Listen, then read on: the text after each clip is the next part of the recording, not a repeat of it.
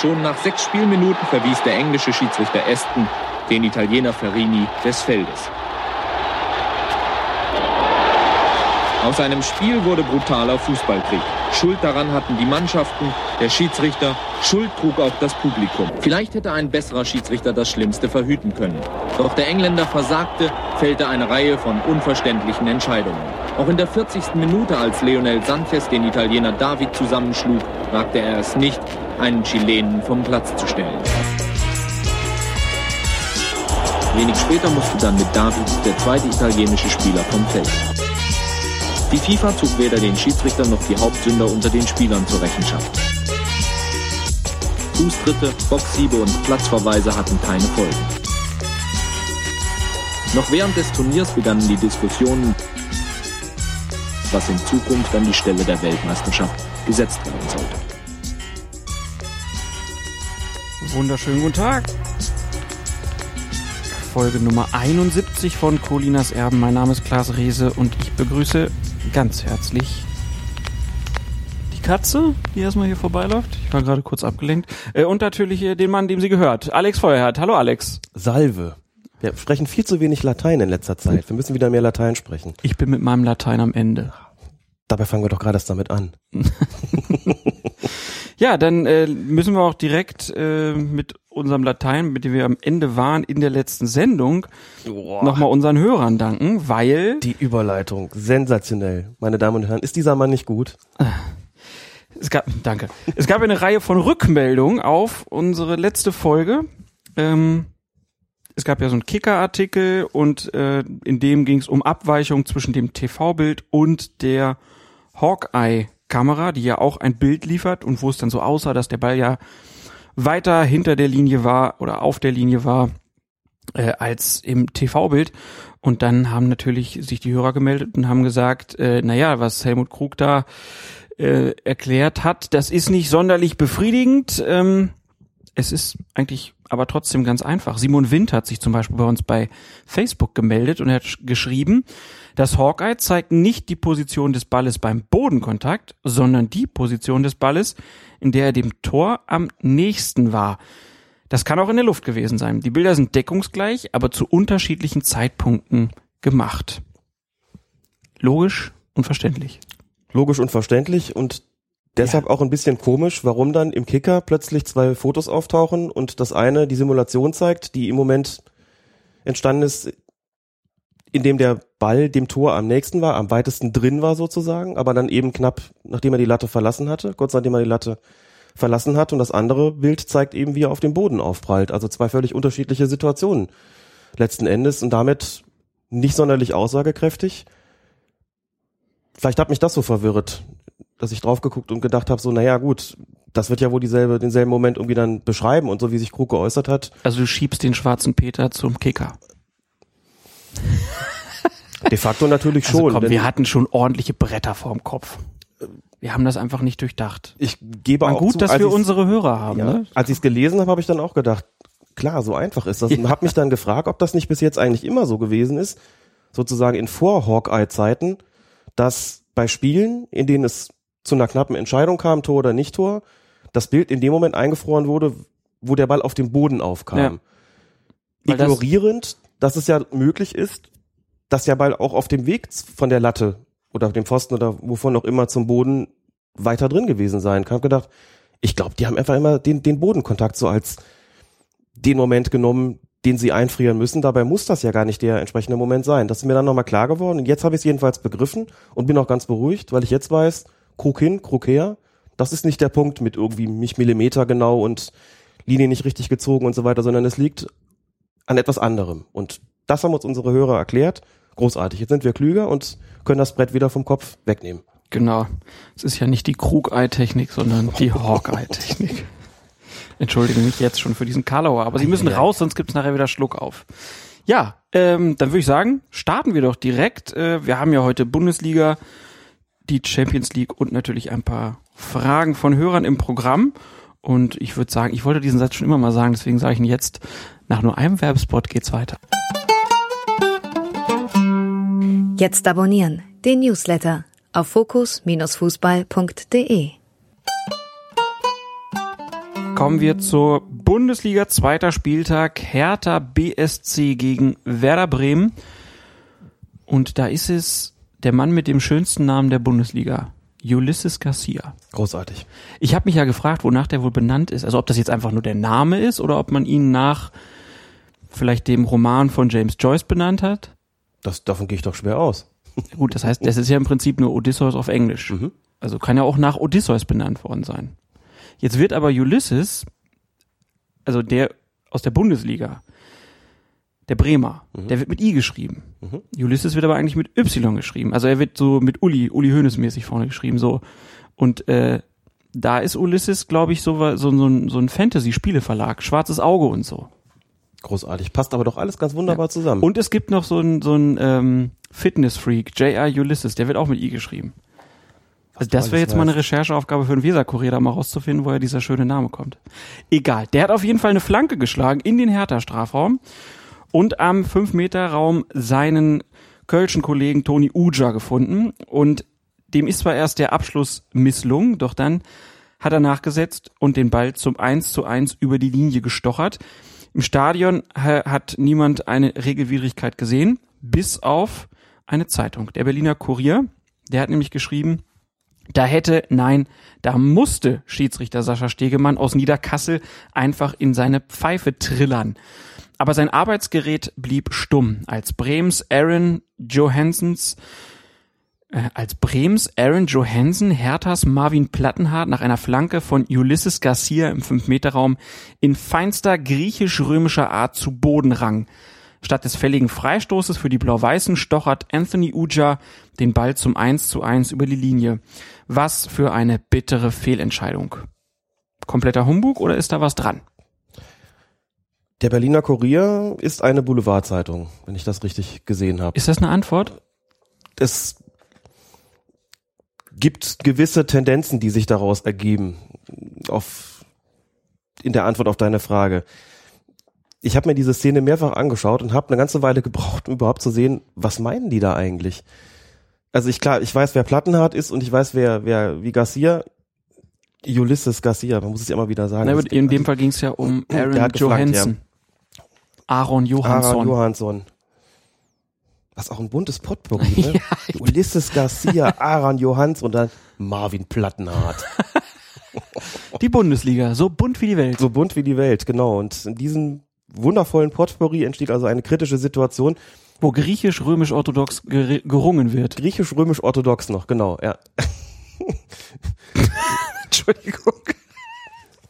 Die eigenen Witze Um sind jetzt- die schlechtesten, das ist echt so.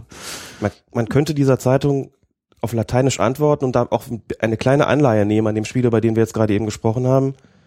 Si tacoissis, philosophus mansissis. Da könnte man dann noch sein, so mit einem Sprachwitz, also Tacolissis draus machen oder sowas. Also wenn du geschwiegen hättest, wärst du ein Philosoph geblieben, wobei man das, glaube ich, von einem Reporter einer, Lok einer, einer Boulevardzeitung schlecht sagen kann, dass er ein Philosoph geblieben wäre. Also um jetzt wieder ernst zu werden, das ist natürlich kompletter Humbug. Ich habe mir das ein paar Mal angeschaut und gedacht, was will der? Da findet ein stinknormaler Zweikampf mit ein bisschen Körperkontakt statt. Kein Mensch im ganzen Stadion will da irgendwas.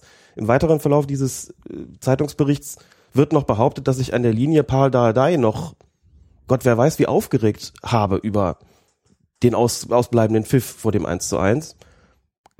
Davon kann keine Rede sein. Niemand hat sich darüber beschwert. Das war ein vollkommen regulärer Treffer. Das bisschen, was da an Körperkontakt war, gibt niemals einen Pfiff wegen eines, eines Vergehens irgendwie her. Insofern alles vollkommen regulär ausgegangen, vollkommen gültiger Treffer zum 1 zu 1. War vollkommen richtig, den auch anzuerkennen. Und was sich da einer jetzt dann tatsächlich ähm, ja, an, an den Haaren herbeigezogen hat, das äh, ist schon wirklich beeindruckend. Und das aus einer Szene, wo, glaube ich, niemand im Stadion und auch niemand auf dem Feld auch nur annähernd gedacht hätte, da müsste man jetzt irgendwie pfeifen. Und plötzlich liest man das und denkt sich, aha, interessant. Und dann guckt man sich's an und denkt sich, da war doch gar nichts, was hat der eigentlich? Aber Hauptsache mal ein Fässchen aufgemacht und behauptet, dass der Schiedsrichter hier am Punktverlust von Hertha BSC schuldig ist. Dann verlassen wir einfach die mythische Welt mit Ulysses und Berliner Kurier und kommen zur Partie 1899 Hoffenheim gegen den FC Bayern München. Und in der 72. Minute ist es Jerome Boateng, der Kevin Volland fault und das Ganze kurz vor dem eigenen Strafraum. Und für dieses Foul hat er von Schiedsrichter Tobias Stieler die gelbe Karte gesehen. Bei der folgenden Freistoßausführung durch Sebastian Rudi, also wenige Sekunden später, hält Boateng dann den Ball mit dem Ellenbogen auf und verhindert dadurch, dass er dem von Manuel Neuer gehüteten Tor gefährlich werden kann. Stieler zeigt Boateng gelb-rot und entscheidet sogar auf Strafstoß natürlich, weil das Ganze im Strafstoß, im Strafraum passiert ist. Den Elfmeter für Hoffenheim könne man geben, meinte hinterher Philipp Lahm, aber es sei bitter, dass Jerome Boateng deswegen auch noch vom Platz musste, nachdem er eine Minute davor gelb gesehen hatte. Mal ganz platt gefragt, war Stieler hier zu streng? Nein, Stieler war hier nicht zu streng und Stieler hatte auch. Aber reicht da nicht gelb? Überhaupt äh, reicht da nicht Strafstoß? Diese Doppel Doppelbestrafung. Jetzt sind wir bei der Doppelbestrafung wegen, wegen Handspiel, genau. Eine ganz neue Form von Doppelbestrafung. Es gibt eine klare Ansage und die lautet, wenn durch ein absichtliches Handspiel ein Torschuss blockiert wird, ist zwingend die gelbe Karte zu geben. Das ist also eine von den Entscheidungen, bei denen der Schiedsrichter überhaupt keinen Spielraum hat. Wenn er das so erkennt, dass der Ball sonst aufs Tor, aufs Tor geflogen wäre muss er eine Verwarnung aussprechen, sofern da ein absichtliches Handspiel stattfindet. Und weil Boateng schon gelb hatte, kurz vorher hat er also keine andere Wahl gehabt, als gelb-rot zu zeigen. Lustige Randnotiz übrigens, ich habe mir die Szene ein paar Mal angeschaut und fand das sehr amüsant, wie Xabi Alonso versucht hat, die Aufmerksamkeit des Schiedsrichters auf sich zu lenken. Also er macht so Gesten, die ich so interpretiere, ich war das. Ich habe Hand gespielt. Er also, wusste genau, was passiert. wusste genau, was passiert und bestätigt damit ja natürlich auch in gewisser Weise die Entscheidung des Schiedsrichters, weil er auch mitbekommen hat, das war schon richtig so. Da müssen wir überhaupt nicht drüber diskutieren. Und versucht dann die, die, die Aufmerksamkeit von Tobias Stieler auf sich zu lenken und Stieler guckt ihn gar nicht mal an, sondern ist natürlich darauf konzentriert, jetzt Boateng vom Platz zu stellen. Also, wie gesagt, wenn man es als Absicht bewertet, ist die gelbe Karte und damit gelb-rot unausweichlich. Und über die Frage der, der Strafbarkeit dieses Handspiels muss man eigentlich auch nicht groß diskutieren, denn das hat mich auch gewundert, dass es überhaupt passiert ist. Boateng dreht sich weg, aber dreht sich in den Ball rein, hält also seinen, seinen Unterarm vom Körper weg und in die Schussbahn des Balles rein. Das kann man als Vergrößerung der Körperfläche bezeichnen, das kann man als unnatürliche Hand- bzw. Armhaltung bezeichnen. Da kann man aber sogar argumentieren, der ist mit seiner Hand bzw. seinem Arm zum Ball gegangen. Also das klassische Kriterium schlechthin für Absicht. Sucht er was aus, man liegt mit keinem von diesen Kriterien falsch und damit ist es eindeutig strafbar. Boateng geht praktisch ohne zu protestieren. Die Bayern-Spieler meckern auch nicht großartig rum. Hinterher haben sie dann Redebedarf und haben gesagt, ja, sagt Müller, weiß man alles gar nicht so genau. Die Schiedsrichter wissen es auch nicht so genau. Er hat dann so ein bisschen erzählt von der, von der Schulung, die ja alle Mannschaften bekommen vor einer Saison durch DFB-Schiedsrichter sagt er, da habe es bei beim FC Bayern schon ein bisschen länger gedauert, weil er zu einigen Szenen, die da gezeigt worden seien, doch Nachfragen gehabt habe. Ich kenne die DVD, weil sie uns auch bei der Schiedsrichterbeobachtertagung gezeigt worden ist. Habe mich so ein bisschen gefragt, bei welchen Szenen eigentlich, weil die meisten davon dann doch eigentlich recht klar sind von der Auslegung, aber aus Spielersicht sieht man das möglicherweise ja nochmal ein bisschen anders. Naja, lange Rede, kurzer Sinn.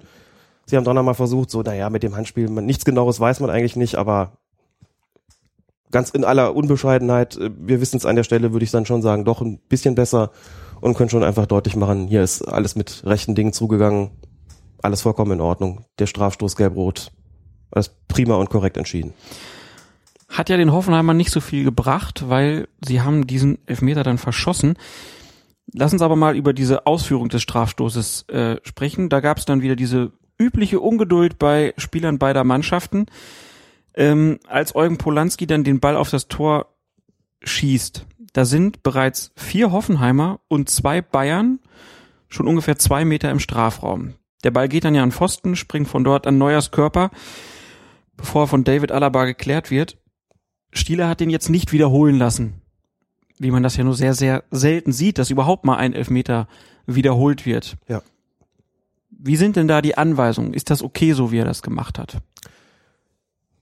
Es besteht eine gewisse Differenz zwischen der Anweisung, so wie sie in der Regel steht, oder so wie die Regel bzw. ihre Auslegung überhaupt formuliert ist, und der Praxis. Das ist ganz interessant, denn das, das haben wir ja häufiger. Ich nehme mal einen anderen Fall einfach vorweg. Es steht in den Regeln auch drin, in der Regel 12, ein Spieler, der protestiert, wird verwarnt. Das steht so ultimativ da drin. Wenn du das wörtlich nimmst, ist wirklich klar, in dem Moment, wo irgendeiner auch nur die leisesten Anzeichen von Protest erhebt, müsste der eigentlich eine gelbe Karte kriegen. Da würde jeder sagen, naja gut, das ist auch übertrieben, das macht man natürlich nicht. Also geht man damit irgendwie maßvoll um. Das heißt, man gewährt einen gewissen Spielraum und sagt, wir gucken mal, wie die Art des Protestes ist und wie weit man gehen darf, ohne mit einer gelben Karte dafür bestraft zu werden. In gewisser Weise ist das bei der Strafschlussausführung hier nicht unähnlich, weil die Schiedsrichter seit langem eine Toleranz haben von, kann man nicht so genau beziffern, vielleicht zwei Meter, vielleicht zweieinhalb Meter, die Spieler schon den Strafraum betreten haben dürfen, in Anführungszeichen, und dafür nicht zurückgepfiffen werden. Jetzt muss man dazu sagen, es gibt klare Regeln. Also für den Fall, dass jemand wirklich viel zu früh und zu weit reinläuft, gibt es klare Regeln, wie zu verfahren ist. Man muss immer erst die Wirkung des Strafstoßes abwarten. Nehmen wir mal den, den vorliegenden Fall, wenn Spieler beider Mannschaften zu früh reinlaufen in den Strafraum und zu weit, ist es vollkommen egal, wie der Strafstoß ausgeht, denn dann haben beide gegen die Regeln verstoßen und das bedeutet, der Strafstoß wird in jedem Fall wiederholt. Mhm. Egal, ob der Torwart den hält, ob der den Pfosten geht, ob er vorbeigeht, ob er ins Tor geht, Strafstoß wird immer wiederholt. Das ist, wenn beide dagegen verstoßen. So. Wenn jetzt Mitspieler des Schützen zu früh reinlaufen und der schießt den Ball ins Tor, muss man ja sagen, das Tor kann man natürlich nicht geben, denn die sind zu früh reingelaufen und wenn der dann trifft, soll er dafür nicht noch belohnt werden und da sollen die Mitspieler nicht noch dafür, das Schützen nicht dafür belohnt werden. Dann lässt man in dem Fall den Strafstoß wiederholen. Dasselbe passiert, wenn der Torwart den zum Beispiel abwehrt oder der an die Latte oder den Pfosten geht und Verteidiger oder vorbeigeschossen wird und Verteidiger zu früh reingelaufen wird. Dann sagt man ja gut, das ist jetzt ein Nachteil für den Stürmer, dass sie zu früh reingelaufen sind und wenn der Torwart ihn dann hält oder der Ball jedenfalls nicht reingeht, auch dann wird wiederholt. Soweit ist, glaube ich, auch klar. Eine Abweichung passiert jetzt, wenn der Stürmer, wenn ein, ein Mitspieler des Schützen, also des Angreifers, zu früh in den Strafraum eindringt und der Ball nicht ins Tor geht. Dann gibt es einen indirekten Freistoß. Dann wird der Strafstoß natürlich nicht wiederholt. Man sagt klar, wenn der wenn die unsportlich täuschen und das führt aber nicht zum Erfolg, dann kriegen sie natürlich dafür keine Wiederholung. Das ist klar. Und da hat man festgelegt, dann gibt es einen indirekten Freistoß, da wo der Spieler zu früh in den Strafraum eingedrungen ist. Ne? Das heißt also im Klartext, wenn der Torwart den dann halten kann, müsste sofort ein Pfiff kommen und dann gibt es einen indirekten Freistoß für die verteidigende Mannschaft. So, das sind die vorstellbaren Fälle. Habe ich jetzt einen vergessen? Ich glaube nicht. Ne? Doch, einen habe ich noch vergessen, aber der ist, glaube ich, auch ziemlich klar. Wenn ein Verteidiger, also ein, Mit, ein Verteidiger, Mitspieler des Torwarts also zu früh in den Strafraum läuft und der Ball landet im Tor, entscheidet man natürlich auf Vorteil. Wenn man sagt, da ist ja eh drin, der wollte mit seinem zu frühen Eindringen das Tor verhindern, hat er nicht geschafft, also Vorteil, passiert nichts weiter, gibt's halt einfach einen Anstoß. Klar. So, das sind die alle denkbaren Fälle. Du merkst du daran, dass ich jetzt teilweise selbst überlegen musste, wie ich das formuliere, dass es eben für den Schiedsrichter auch sehr schwierig ist in so einer Situation. Der muss sich immer klar machen, Wer ist da jetzt zu früh reingelaufen? Wie ist der Strafschluss ausgegangen? Was hat der Torwart gemacht? Der Schütze? Wo, wer, welcher Mitspieler? Und das alles in Sekundenschnelle. Puh, das ist schon Wo steht der Schiedsrichter bei der Ausführung eines Strafstoßes? Der steht vom Schützen aus gesehen links vom Elfmeterpunkt und ungefähr auf der Höhe des Elfmeterpunktes ein bisschen weiter raus Richtung Strafraum Eck, damit er sowohl den Torhüter als auch den Schützen einigermaßen beobachten kann. Das heißt, er ist eigentlich damit ja auch schon voll ausgelastet. Jetzt noch darauf zu achten, wer da wann wie mhm. in Strafraum läuft, ist ja schon eine komplette Überforderung. Da sagst du was. Das ist zumindest eine extreme Beanspruchung, keine Frage.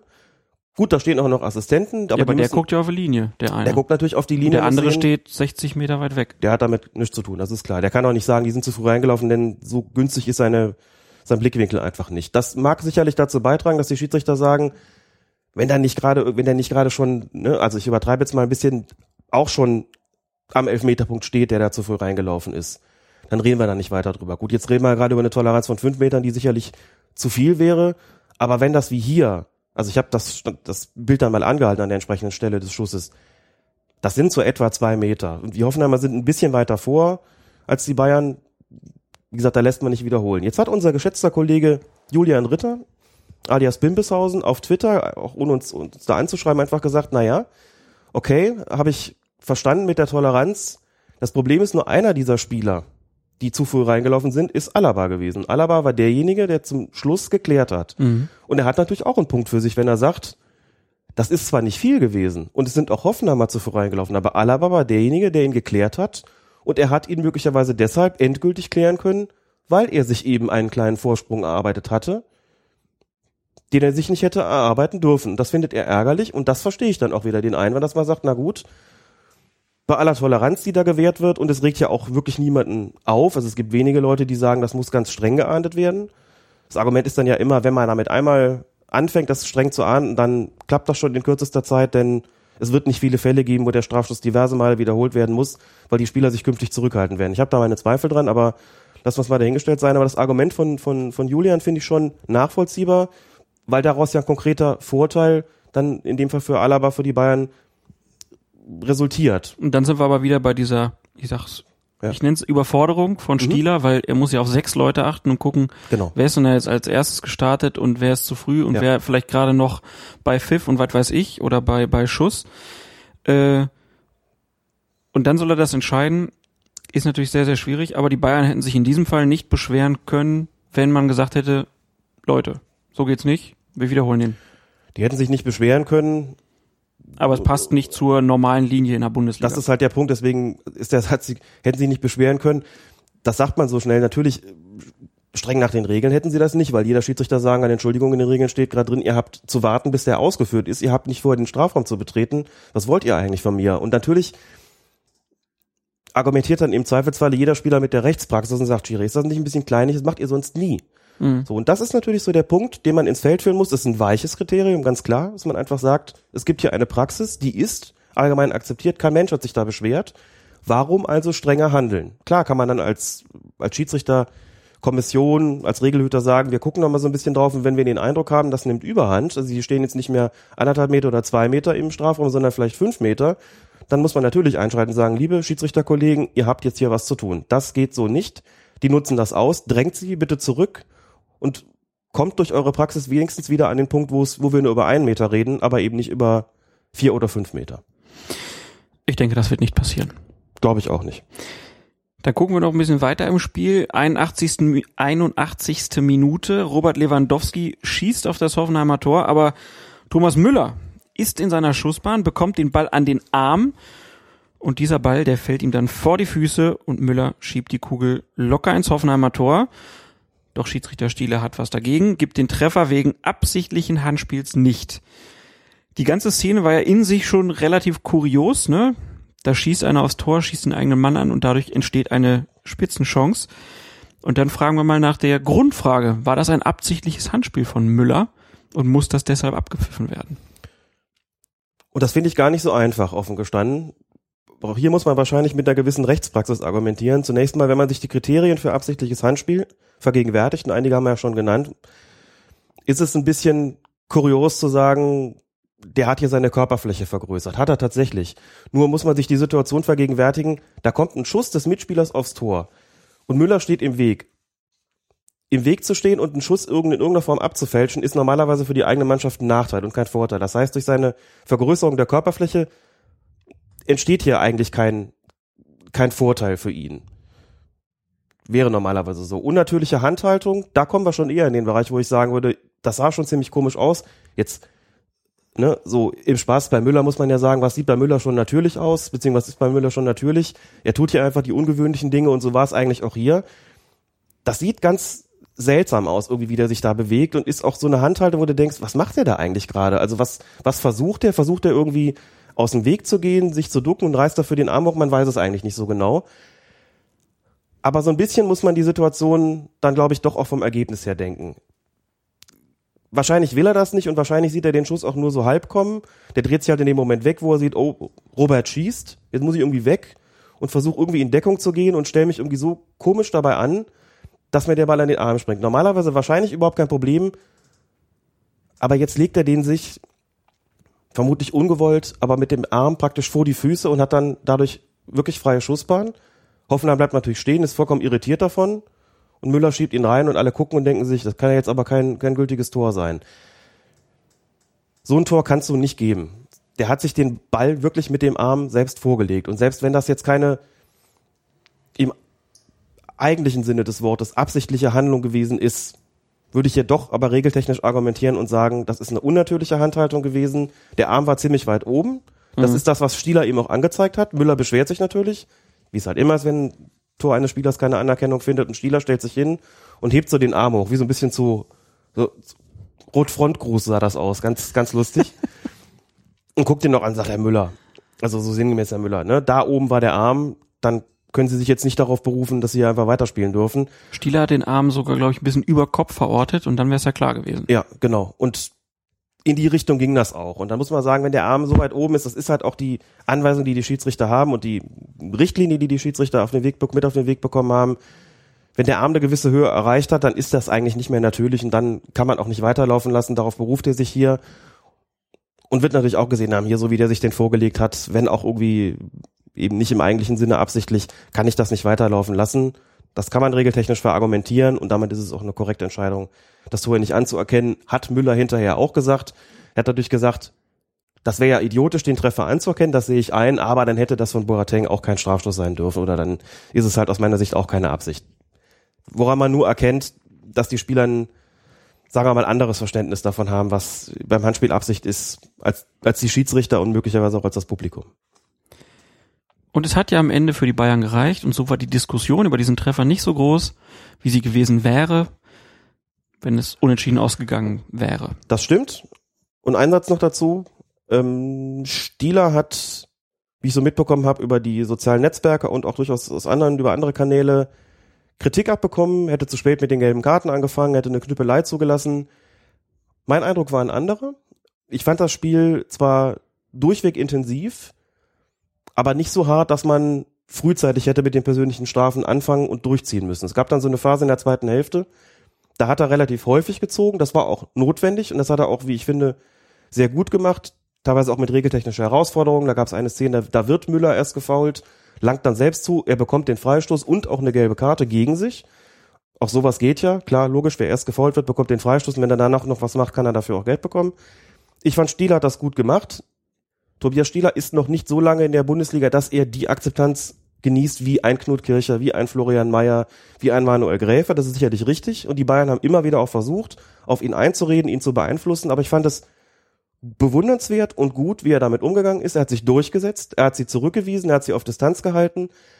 Er hat die Entscheidung getroffen, die er treffen müsste. Und da waren die sogenannten unpopulären Entscheidungen dabei, wie die gelbe Karte gegen Müller, das aberkannte Tor, der Strafstoß, die gelb-rote Karte. Da waren genügend Sachen, wo man klar sagen muss, hier hat einer Mut zur Konsequenz bewiesen und hat das Ganze, wie ich fand, auch von der Persönlichkeit her gut durchgesetzt. Das war das zweite Spiel, das er bekommen hat, das hochkarätig war. Erst im ersten Spieltag Dortmund gegen Gladbach, jetzt Hoffenheim gegen Bayern. Und da muss man auch sagen, in der Abfolge an den ersten beiden Spieltagen, da ist offensichtlich jemand in der Gunst des DFB gestiegen und ich finde, dass er in beiden Spielen, die er bis jetzt gemacht hat, dieses Vertrauen auch rechtfertigt hat. Jetzt eben erneut. Hat mir persönlich gut gefallen. Können wir dann an den nächsten Abset Ansetzungen äh, für Stieler ablesen, ob der DFB das genauso sieht wie du oder nicht? Teilweise schon, wobei kein Schiedsrichter immer nur Spitzenspiele bekommt. Kein Schiedsrichter bekommt immer nur Zweiter gegen Sechster, das muss irgendwie, oder Erster gegen Fünfter, das muss auch klar sein. Der wird genauso Spiele auch aus dem Tabellenmittelfeld oder aus dem unteren Tabellen, der unteren Tabellenhälfte zu leiten bekommen, wie jeder andere Schiedsrichter auch. Aber man wird über die Saison verteilt sicherlich sehen, was bekommt er für Spiele. Und jetzt hat er auf jeden Fall schon mal zwei bekommen, die ich als Hochkaräter bezeichnen würde, wobei er in der vergangenen Saison auch schon Hoffenheim gegen Bayern hatte. Und da aus meiner Sicht nicht so gut ausgesehen hat, auch nicht schlecht, aber nicht so gut ausgesehen hat, unter anderem Strafstoß für Hoffenheim nicht gepfiffen, wie jetzt. Jetzt war es nochmal besser und ein Sprung erkennbar. Machen wir jetzt noch einen eingestielert Gag oder nicht? Mal letzte Woche ja schon gemacht. Ne? Stimmt, lassen wir das. wir kommen mit Sicherheit noch häufiger dazu. Wahrscheinlich. Kommen wir zu Frankfurt gegen Augsburg. Der muss halt seinen eigenen, jeder Schiedsrichter muss seinen eigenen Stil erfinden. Hm? Hm, da perlt der Wortwitz wieder heute. Du. Absolut. Prösterchen. Ja. Günter Perr kommt leider später. Wir kommen zu Florian Mayer. Der war bei Frankfurt gegen Augsburg im Einsatz. Es lief eigentlich relativ rund für Florian Mayer bis zu dieser 86. Minute, wo sein komplettes Team dann irgendwie gefordert war. Frankfurt ist im Angriff und vor der Nase des Schiedsrichterassistenten kommt es zu zwei Zweikämpfen zwischen dem Frankfurter Alexander Injowski und dem Augsburger Konstantinos Staphylidis. Erst spielt Staphylidis Injowski den Ball vom Fuß und als er ihn daraufhin nach vorne schlägt, grätscht Injowski Staphylidis in die Parade. Assistent zeigt nichts an, lässt beide Male weiterspielen und in der unmittelbaren Folge wird der Ball dann in den Augsburger Strafraum gepasst und Frankfurt erzielt den Ausgleich zum 1 zu 1. Nach dem Spiel waren dann die Augsburger sauer auf Schiedsrichter Florian Mayer und seinen Assistenten. Trainer Markus Weinziel hat sich zum Beispiel geäußert. Er sagte, ein klares Foulspiel drei Meter vom Linienrichter entfernt. So etwas nicht zu pfeifen, das ist schon bitter. Und Manager Stefan Reuter, der hat sich dem Ganzen angeschlossen, hat gesagt, wenn einer mit gestrecktem Bein reinspringt, darf man nicht weiterlaufen lassen. Zunächst einmal, Herr Weinziel, das heißt jetzt Schiedsrichterassistent. Und zum Zweiten, Herr Feuerherd, haben die beiden recht. Ich muss ja erstmal sagen, dass du es schaffst, so Namen wie Ignowski und Staphylidis, inklusive der Vornamen, vollkommen unfallfrei auszusprechen. Also eine schlimmere Kombination ist, glaube ich, nur noch Okoronkwo gegen Mkhitaryan. Die nacheinander auszusprechen, hätte, glaube ich, wirklich Mühe bereitet. Was das hier so wirklich so geschmeidig vorgetragen? Respekt. Jetzt muss ich mich wieder auf die Kernaufgaben konzentrieren. Wenn du als Schiedsrichter beziehungsweise Assistent zwei so eine Aktionen nacheinander hast, erst A gegen B, dann B gegen A. Man muss sagen, schon der, der erste Zweikampf, den Staphylidis gewonnen hat, war, ich will noch nicht sagen direkt an der Grenze, aber war schon hart so. Also war schon mit ordentlich Körpereinsatz wo auch so ein bisschen reklamiert wurde, lag da kein Foul vor so, aber da muss man sagen, der hat schon relativ klar den Ball gespielt. Da lässt du weiterlaufen. Als Assistent sagst du ein korrekter Zweikampf. Und dann passiert das, was du in solchen Zweikämpfen eben häufiger hast. Dann dreht sich die Sache plötzlich um. Der eine verliert einen Zweikampf, setzt nach und du musst jetzt hingucken, was macht der eigentlich. Und irgendwie hat der Assistent, tja, in der Situation vielleicht gedacht, ich habe eben einen harten Einsatz laufen lassen, jetzt lasse ich wieder einen harten Einsatz laufen, hat keinen Grund gesehen. Er steht auch daneben und tut die freie Hand raus. Freie Hand heißt, hier wird also, ich habe keine Regelwidrigkeit erkannt, man lässt hier weiterspielen. Ruft der Assistent das heißt, eigentlich weiter, weiter? Der wird wahrscheinlich auch, das konnte ich nicht sehen, wahrscheinlich auch ins, ins Mikro gerufen haben. Ja, er wird ich meine jetzt nicht nur das Mikro, sondern halt auch so, dass die Spieler das hören. Das ist gut möglich. Also das machen viele. Ich habe das eigentlich auch immer getan, um den Spielern auch in dem Moment anzuzeigen, also um die nicht im Unklaren zu lassen, was hier ist und einfach weiter, weiter zu sagen. Dagegen spräche höchstens, dass der Schiedsrichter auch noch eine Meinung dazu haben könnte. Und wenn die anders ist, ist es blöd, wenn du vorher weiter, weiter gerufen hast und der pfeift dann. So, in der Situation hat er zumindest angezeigt mit der freien Hand, ich habe ja keine Regelwidrigkeit erkannt. Für mich resultierte das daraus, dass er eben vorher weiterlaufen lassen hat. Nur muss man sagen, die beiden Zweikämpfe waren, auch wenn sie unmittelbar nacheinander waren, schon von sehr unterschiedlicher Qualität. Im Fall von dem Zweikampf, den Staphylidis gewonnen hat, ist das eigentlich eine klare Sache gewesen. Da lag nichts vor. Und das andere ist, Ignowski geht da schon eigentlich mit gestreckten Beinen rein und Staphylidis springt so ein bisschen durch die Luft. Da siehst du schon, das ist ein Wirkungstreffer gewesen, das kannst du eigentlich nicht laufen lassen. Das Dumme ist dann halt daran, wenn das Spiel weiterläuft und daraus resultiert auch noch ein Tor. Die Augsburger Führungsträger hat hinterher protestiert auf dem Platz, was erstaunlicherweise relativ ruhig, was mich gewundert hat, weil das eigentlich schon ein relativ deutliches Foul ist und ich habe mich gefragt, warum zeigt der Assistent das nicht an, abgesehen von der Erklärungsansatz, den ich gerade versucht habe zu finden, dachte ich noch daran, naja, vielleicht stand er zu nah dran. Es gibt so Situationen, wo du eben nicht die nötige Distanz hast, sondern vielleicht dann auf die Szene guckst und siehst das Wesentliche nicht, guckst in dem Moment nicht richtig drauf. Aber da habe ich mir nochmal angeschaut und gedacht, nee, das scheidet eigentlich aus. Er hat eigentlich einen relativ guten Blickwinkel und sieht schon auch, wie Ignowski sich da zum Ball bewegt und das ist eigentlich eine Nummer, da musst du die Fahne heben und das Ding auch kaputt winken. Und dann ist klar, dann geht's mit Freistoß in die andere Richtung weiter. Insofern, inhaltlich ist die Beschwerde von den äh, die Beschwerde der Augsburger ja sicherlich begründet gewesen. Das war ein Foulspiel. Leider muss man eben sagen, mit einer nicht geahndetes Foulspiel, mit einer leider muss man sagen, spielentscheidenden Folge, insoweit eben die Augsburger deshalb nur einen Punkt mitgenommen haben, statt drei, weil das Ausgleichstor gefallen ist. Und wer weiß, ob sonst noch gefallen wäre. Ich habe eine leise Befürchtung. Ich glaube, die Augsburger werden zum Problembär diese Saison. Ist schon der zweite Spieltag, wo sie sich beklagen, ne? Und in recht ähnlicher Diktion. Ein unglücklicher Lauf. Unglücklicher Lauf. Nur nochmal, wir haben ja die, die Zitate auch eingespielt von Ihnen beim ersten Spieltag. Da war es wirklich einfach nur Unsinn. Da muss man sagen, das ist eine Beschwerde gewesen, die ist vollkommen zu Unrecht erfolgt gegen Tobias Wels. Jetzt haben wir eine, wo ich es verstehen kann, dass sie in der Situation Einspruch erheben und sagen, das hätte man sehen müssen. Das finde ich eigentlich auch. Drei Meter daneben, das ist schon nah dran gewesen und war schon eigentlich auch eine relativ klare Sache. Wir werden das weiter beobachten, so wie wir auch Benjamin Brandt bei seinem Bundesliga-Debüt beobachtet haben. Schalke 04 gegen Darmstadt 98. Und ich sehe jetzt hier in unserer Auflistung keine großen Aufreger notiert. Schalke hat sich allerdings mehrfach beschwert, der Schire habe das Zeitspiel der Darmstädter nicht geahndet. Aber so richtige Klagen gab es eigentlich nicht. Also Einstand gelungen? Ja, definitiv. Einstand gelungen. Schönes Spiel, was er da bekommen hat.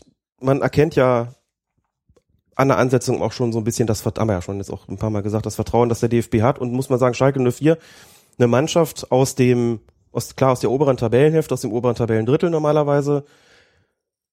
Volles Stadion, aufregendes Stadion natürlich so, also schon eine Herausforderung für einen Schiedsrichter in Darmstadt 98, klar, ambitionierter Aufsteiger, aber natürlich eine Ansetzung, wo du eigentlich als Ambitionierter Aufsteiger bei Darmstadt. ja, nicht? Also die Ambitionen sind, immer, ne? sind Klassenerhalt.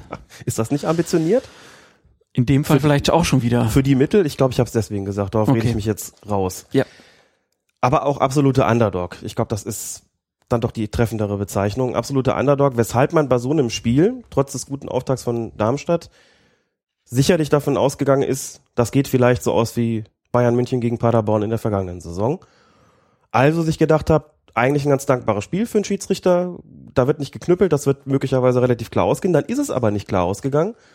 Und Brandt hat es trotzdem richtig prima gemacht. Ist vollkommen akzeptiert worden. Die Schalker waren genervt. Du hast ja schon angesprochen davon, dass die Darmstädter sich bei Verletzungsunterbrechungen, Spielfortsetzungen sehr viel Zeit gelassen haben. Dazu muss man sagen, bei Spielfortsetzungen hat man als Schiedsrichter durchaus eine Möglichkeit einzugreifen, denn das, da liegen ja keine Hinderungsgründe vor. Da muss man einfach sagen, so Männer, jetzt voran. Wenn einer verletzt liegen bleibt, ist es eben deutlich schwerer, denn als Schiedsrichter bist du kein Arzt. Man muss einfach nochmal dazu sagen, weil du kannst nicht einfach sagen, nee, der bleibt jetzt liegen. Das ist halt das Problem, wenn du sagst, da liegt jetzt, das zum dritten Mal innerhalb von zehn Minuten liegt einer am Boden und wälzt sich. Jetzt lasse ich einfach mal laufen. Klar, wenn du als Schiedsrichter sagst, für mich, ich habe den Eindruck, der ist nicht schwerer verletzt, da muss ich das Spiel auch nicht unterbrechen oder muss auch keine, keine Betreuer auf den Platz holen. Aber du weißt es ja manchmal nicht. Und musst die Spieler angucken, wenn du das Gefühl hast, der hat schon richtig Schmerzen, hast du eh keine andere Wahl. Insofern lässt sich das eben kaum unterbinden. Trotzdem insgesamt sicherlich unbefriedigend und was worüber das Gespann sprechen müssen wird, wie kann man in Zukunft das verhindern, dass eine Mannschaft, die schon relativ deutlich, hat auch äh, Dirk Schuster zugegeben, gesagt, ja, gut, ist jetzt nicht so gewesen, dass wir uns sonderlich beeilt hätten, stimmt schon, aber auch irgendwie für uns ein legitimes taktisches Mittel. Muss man sich überlegen als Schiedsrichter, wie man dagegen vorgehen will, dass man vielleicht nochmal etwas deutlicher macht, ich werde hier keine Verzögerung dulden und werde nötigenfalls auch mit Verwarnung dagegen vorgehen. Und wenn da der Erste vielleicht dann schon mal in der 58. Minute eine Karte sieht, dann wird das vielleicht doch besser. Zumindest bei den Spielfortsetzungen. Bei Verletzungsunterbrechungen ist es, wie gesagt, schwieriger. Aber, Aber guter Einstand, Punkt. Punkt. Wenn wir über sowas schon reden müssen, dann Darf haben wir nichts anderes. Darf auf jeden Fall wiederkommen. Wird er auch. Sehr schön. Dann zur Partie Hamburger SV gegen den VfB Stuttgart. Und in der 34. Minute, da hat das Schiedsrichtergespann um Günter Perl eine ziemlich komplexe Situation zu bewerten. Da ist es ein weiter Schlag von Hamburgs Abwehrchef Johan Jourou aus der eigenen Hälfte weit nach vorne. Äh, und dann sind es drei Hamburger, darunter Ivo Ilicevic und Michael Gregoritsch, die sich im Moment des Abspiels unmittelbar an der Abseitslinie befinden. Und zwei Stuttgarter ebenfalls. Ilicevic und Gregoritsch, Gregoritsch, ich wusste, dass es passiert. Ilicevic und Gregoritsch laufen dann Richtung Tor. Und der dritte Hamburger und die Stuttgarter bewegen sich vom Tor weg. Gregoritsch und Ilicevic gehen zum Ball. Schließlich übernimmt Ilicevic und erzielt das 1 zu 1. Tja, was schon in dieser, ich sag mal, nicht nur wegen der Namen recht verwirrenden kurzen Szenenbeschreibung verwirrend klingt, das war auch verwirrend äh, und es gab wohl einige im Stadion, die haben hier ordentlich Abseitsverdacht geäußert, aber das Schiri-Team hat sich nach kurzer Beratung an der Seitenlinie für ein Tor entschieden. Und da war nach dem Spiel Ex-Schiedsrichter Thorsten Kienhöfer ziemlich begeistert. Ja, das 1 zu 1, eine Weltklasse-Entscheidung äh, vom Schiedsrichterteam. Ähm, Gregoritsch und auch Elisevic nicht im Abseits, sodass der Treffer vollkommen korrekt war. Aber wie schwer das war, zeigt das Standbild. Da kann man nur sagen, Hut ab vor der Leistung des Assistenten. Ja, wenn man das so hört, kann man denken, dass Kienhöfer hier eine Perle der Schiedsrichterei beobachtet hat. Siehst du es genauso? Schön formuliert. Perle der Schiedsrichterei. Wie, Gestehe. ko wie komme ich bloß drauf? Wie kommst du bloß? Egal. Ich wollte es galant übergehen. Mhm. Ich muss gestehen, dass ich mir die Szene, glaube ich, drei oder viermal angeschaut habe, bis ich überhaupt verstanden habe, was da so alles passiert. Und habe sie mir in Zeitlupe angeguckt und Standbilder angefertigt und mir angeschaut, wer läuft da wo raus und wo rein, wer übernimmt den Ball, wer stand vorher im Abseits und möglicherweise auch nicht im Abseits. Das war hochgradig verwirrend. Durch diese, das haben wir ja schon ein paar Mal gesagt, gegenläufige Bewegung. Verteidiger laufen raus, Stürmer laufen rein ist eine Abseitssituation oder eine potenzielle Abseitssituation ohnehin immer schon sehr, sehr schwer zu beurteilen. Ist klar, wer das jemals gesehen hat, kann sich vorstellen, ich muss ja im richtigen Moment sozusagen meinen, meinen inneren Fotoapparat dann auslösen und ein Standbild einfrieren, sagen, und muss mir das dann doch mal vor meinem geistigen Auge anschauen und sagen, war jetzt Abseits oder war nicht. Und wenn du dann noch nicht nur Verteidiger hast, die rauslaufen, sondern sogar noch Stürmer hast, die rauslaufen und vorher im Abseits stand, das war nämlich so. Und von hinten kommt einer, der nicht im Abseits stand und plötzlich stehen zwei Leute, komplett frei vor der Kiste und zwar meterweit so, dass sie im Moment der Ballannahme so weit vorne sind, dass du dich fragst, konnten sie das wirklich erreichen, ohne im Abseits gestanden zu haben? Boah. Dass die sich dann hinterher in der Linie nochmal unterhalten haben, also Günther Perl und sein Assistent, und gesagt haben, lass uns mal kurz rekonstruieren, was da gewesen ist. Das fand ich sowas von nachvollziehbar. Und dann hast du auch an der Bewegung, an der, Gestik, die die gemacht haben, gesehen, was sie da rekonstruieren Zumal das noch so eine Aktion war, dass, ich glaube, Gregoritsch war es, zum Ball geht, den Ball aber gar nicht berührt, aber möglicherweise auch im Absatz stand und sich da dann die Frage auch hätte stellen können, ist das überhaupt ein aktiver Eingriff, wenn er den Ball nicht spielt?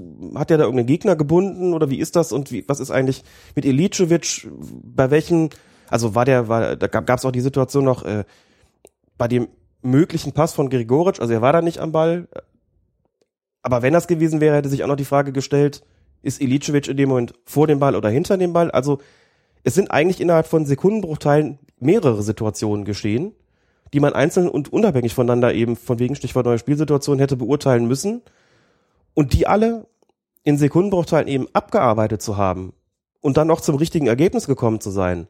Das ist tatsächlich Weltklasse, weil die Gefahr, dass du hier einen Fehler machst die Gefahr, dass du hier sagst, da muss irgendwo ein Abseits dazwischen gewesen sein. Kann gar nicht anders sein. Die ist so groß gewesen, dass es aus meiner Sicht viel unwahrscheinlicher war, dass man da zur korrekten Entscheidung kommt, die da lautete Tor. Und wenn das dann so passiert, ist das großartig und eigentlich eine, eine Bilderbuchszene für jeden Lehrfilm zu zeigen, hier, Bundesliga-Assistenten, das müssen die entscheiden und so entscheiden die richtig. Das müsste man einfach auch mal pushen, um zu zeigen, wir präsentieren immer nur die Fehler, die die machen und sagen, ah, fünf Zentimeter im Abseits, tut uns leid daneben. So, aber das, das hier ist ein Paradebeispiel fürs genaue Gegenteil.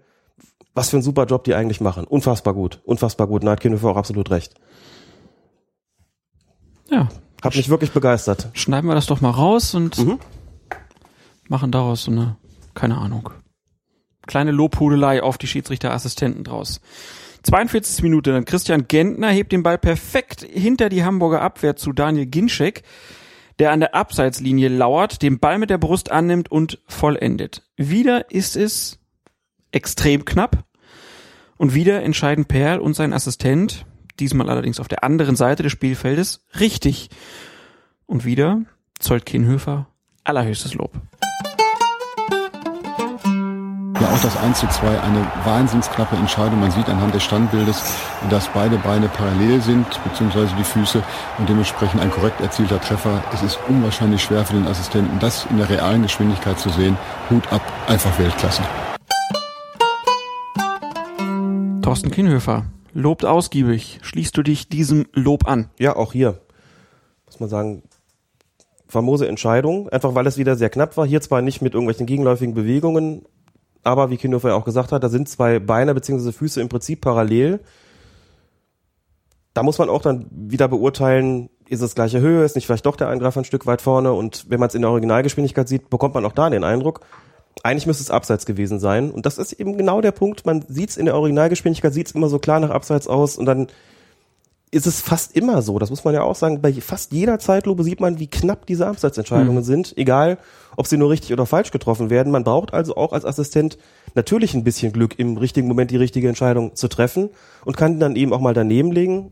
Und die Trefferquote ist eben sehr, sehr hoch. Und auch in solchen komplizierten Situationen. Und hier waren sie noch innerhalb von acht Minuten, gab es gleich zwei von solchen Horrorsituationen und beide korrekt entschieden. Das ist natürlich dann super, wenn das so ist auch wenn es hinterher dann immer weniger zum Thema gemacht wird, als wenn das Gegenteil der Fall ist. Nochmal, leider. Aber auch hier wirklich großartig. Dafür sind wir ja da, für das Lob. Genau. Ja, dann kommen wir noch zu dem großen Aufreger des Spiels. 53. Minute. Äh, hier muss es natürlich einen Fehler gegeben. Äh, der Stuttgarter Florian Keller, nein, Florian Klein heißt er. Darf ich dich ganz fröhlich korrigieren? Er heißt Klein. Ähm, müssen wir das jetzt auflösen? Das war ein Insider. Ja, guck mal in die Shownotes, da packen wir das Genau. einfach nochmal rein. Also, äh, der Stuttgarter Florian Klein kommt eine Minute nach seiner Verwarnung wegen eines relativ rüden Fouls in einem Zweikampf deutlich zu spät und erwischt Matthias Ostscholleg mit den Stollen auf dem Schienbein und Perl zückt dann gelb-rot. Ich glaube, über die beiden Einzelnen mindestens Verwarnung brauchen. Also es waren klare Foulspiele. Das erste war eine klare gelbe Karte. Nur bei dem zweiten, da könnte man noch sagen, muss er den nicht mit Knallrot vom Platz schicken?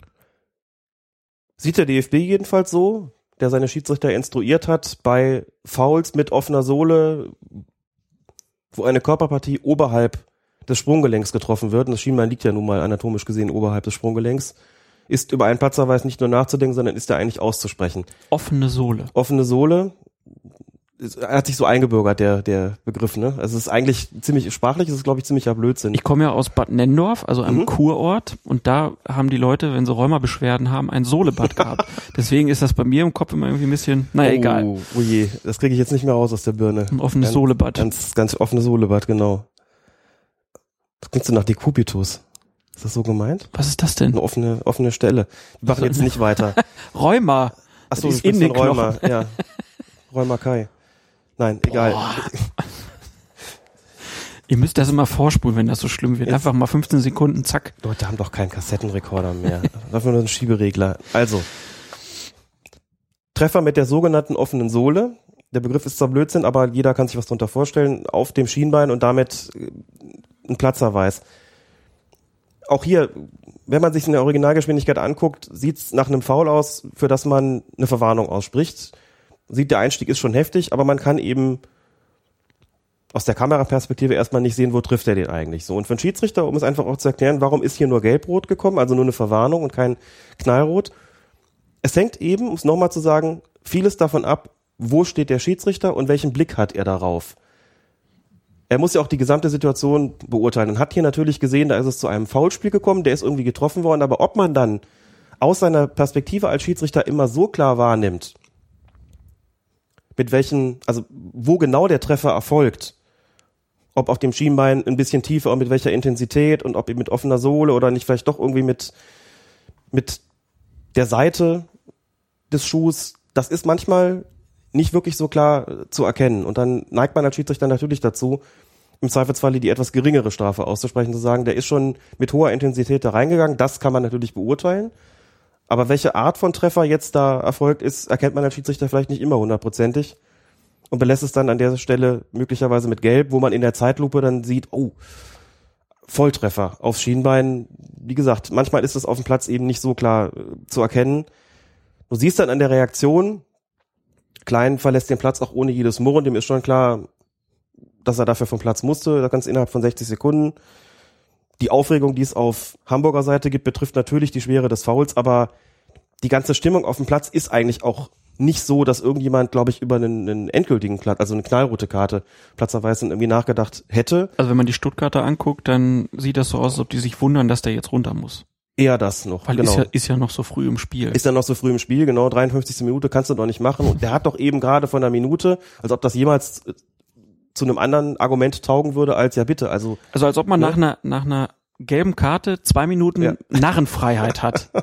Der Boateng hat doch gerade erst gelb, da kannst Genau. du doch nicht direkt danach schon wieder. Tja, das ist Fußball. man kann sogar in ein und derselben Situation gelb und gelb-rot bekommen, ist auch kein Problem. Ja, springen wir auf den Zaun und jubel. ja zum Beispiel. Haben wir alles auch, auch schon gehabt. Genau. Insofern erklärt sich einfach nur, dass es eben nur in Anführungszeichen gelb-rot gegeben hat, auch dann eben ein bisschen möglich was im Stellungsspiel des Schiedsrichters dass man eben solche Abläufe nicht immer so hundertprozentig mitbekommt, was die Qualität des Foulspiels sozusagen betrifft. Aber ein Platzerweis war ja auf jeden Fall unausweichlich. Günter Perle hat ihn ausgesprochen und damit hat Stuttgart zu zehn weitergespielt. Ich sag mal, das war das Wichtigste in der Situation.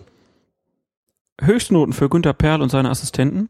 Und wo wir gerade eben schon bei dem Jubel waren, mit auf den Zaun springen und Trikot ausziehen und gelb-rot. Da sind wir schnell bei Dennis Eitekin, denn der hat Sabol Schusti damals vom Feld gestellt und durfte jetzt letztes Wochenende Borussia Mönchengladbach gegen Mainz 05 leiten. Und in der 90. Minute hatte er ein Konter der Mainzer zu bewerten, bei dem Yoshinori Muto noch in der eigenen Hälfte gestartet ist, setzt sich rechts durch, wird von einem Gladbacher verfolgt und in der Mitte laufen etwas zurückversetzt der Mainzer Jairo und der Gladbacher Julian Korb mit. Muto entscheidet sich für einen Alleingang und schießt den Ball schließlich am Tor vorbei.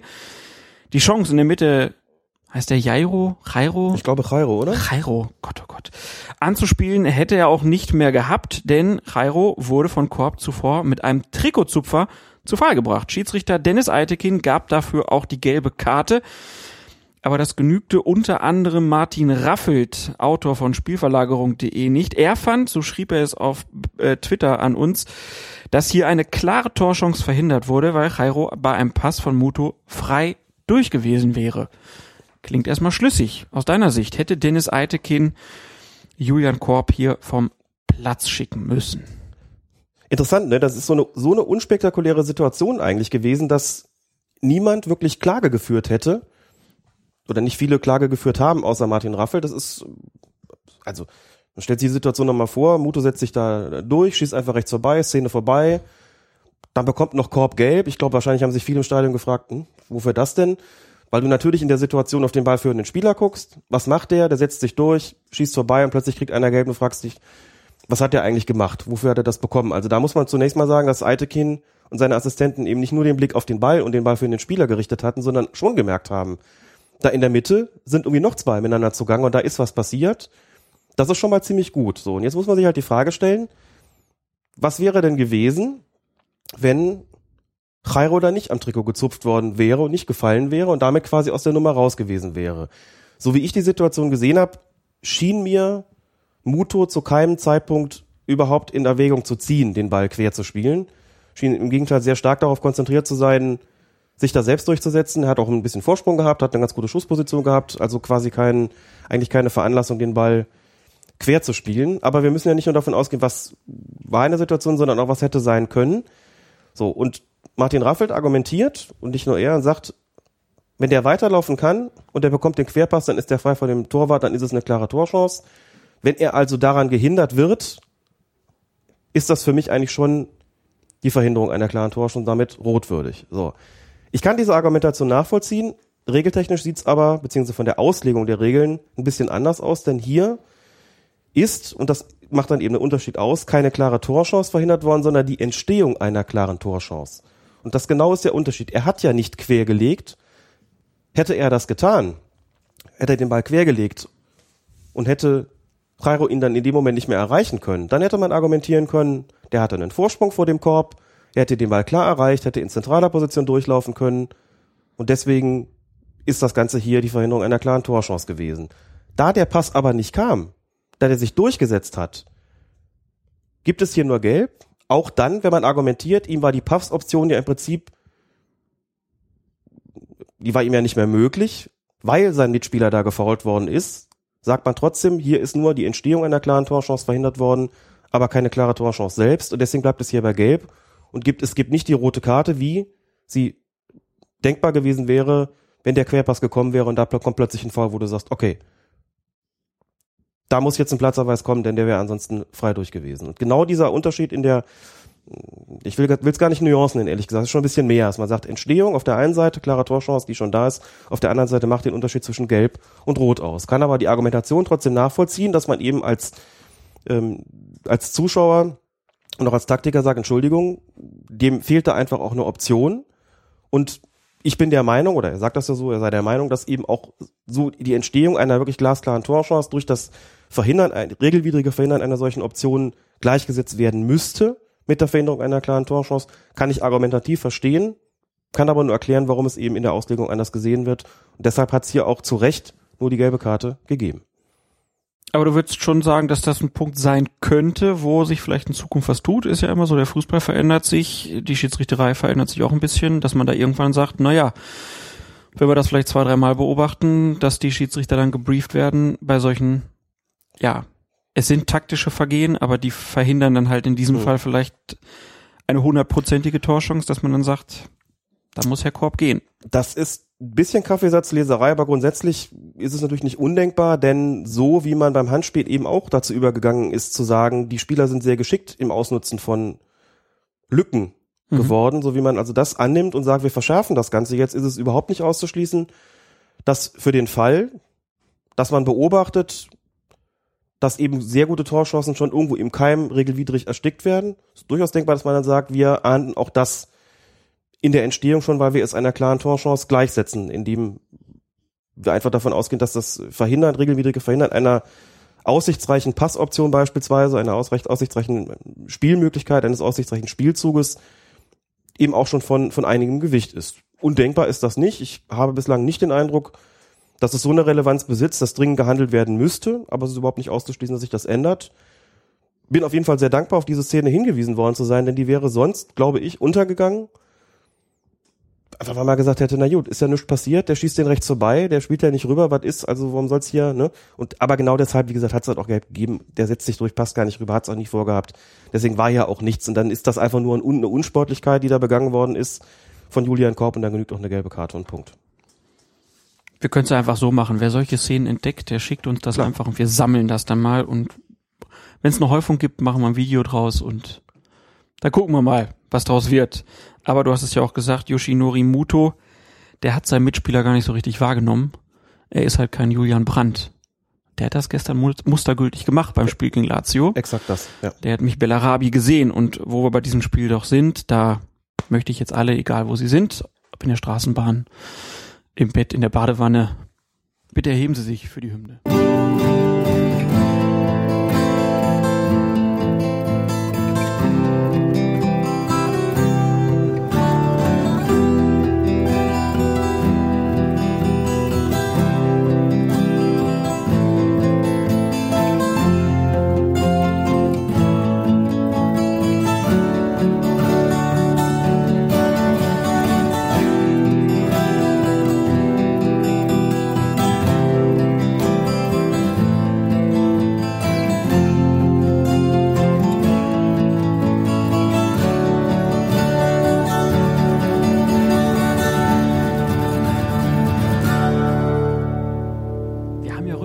Auch zur letzten Folge bezüglich der Hymne bekommen.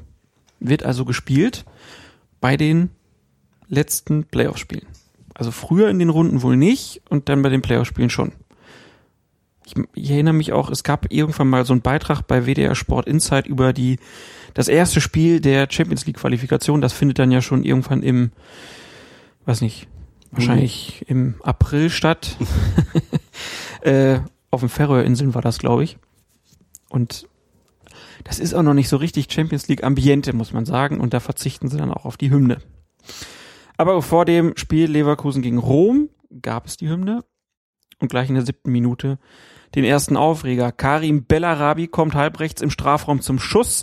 Der Ball geht links ein Stück am Tor vorbei. In der Mitte will Lars Bender hineinrutschen und beschwert sich anschließend, dass er dabei von Dusan Basta, der beide Hände am Körper des Bayer-Kapitäns hat, festgehalten worden sei. Schiedsrichter Carlos Velasco Caballo aus Spanien reagiert nicht. Wie hast du die Szene gesehen? Ja heute schon über Namen sprechen, Verteidiger der Basta heißt natürlich auch famos, nicht wahr?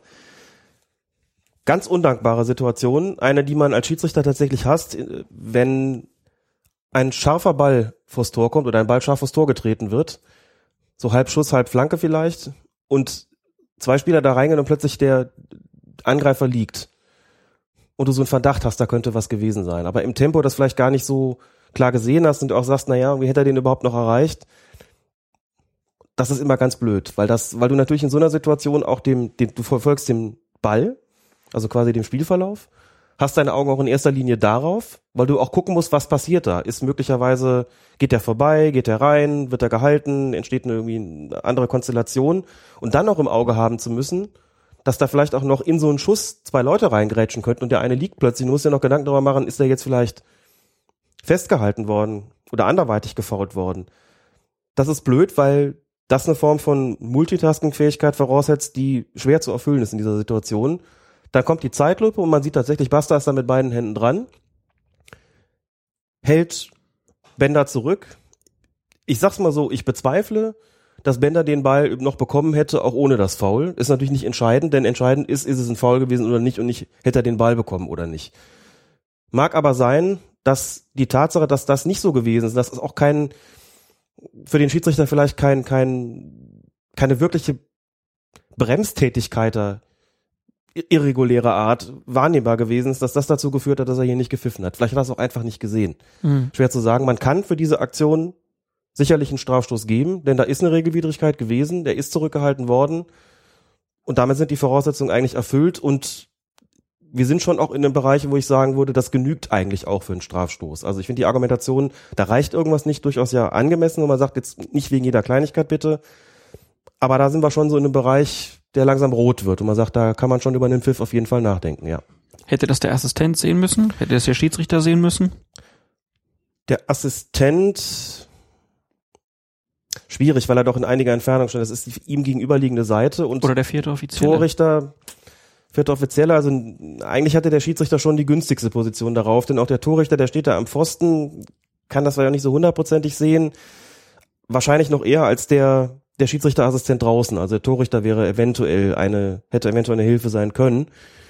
Man muss auch sagen, vielleicht hat sich das Gespann auch verständigt über die ganze Geschichte und einfach Klar. entschieden, uns hat das nicht gereicht für einen Strafstoß. Ja. Der rutscht da irgendwie rein und so klar war das Ding für uns irgendwie nicht. Das gehen beide zum Ball.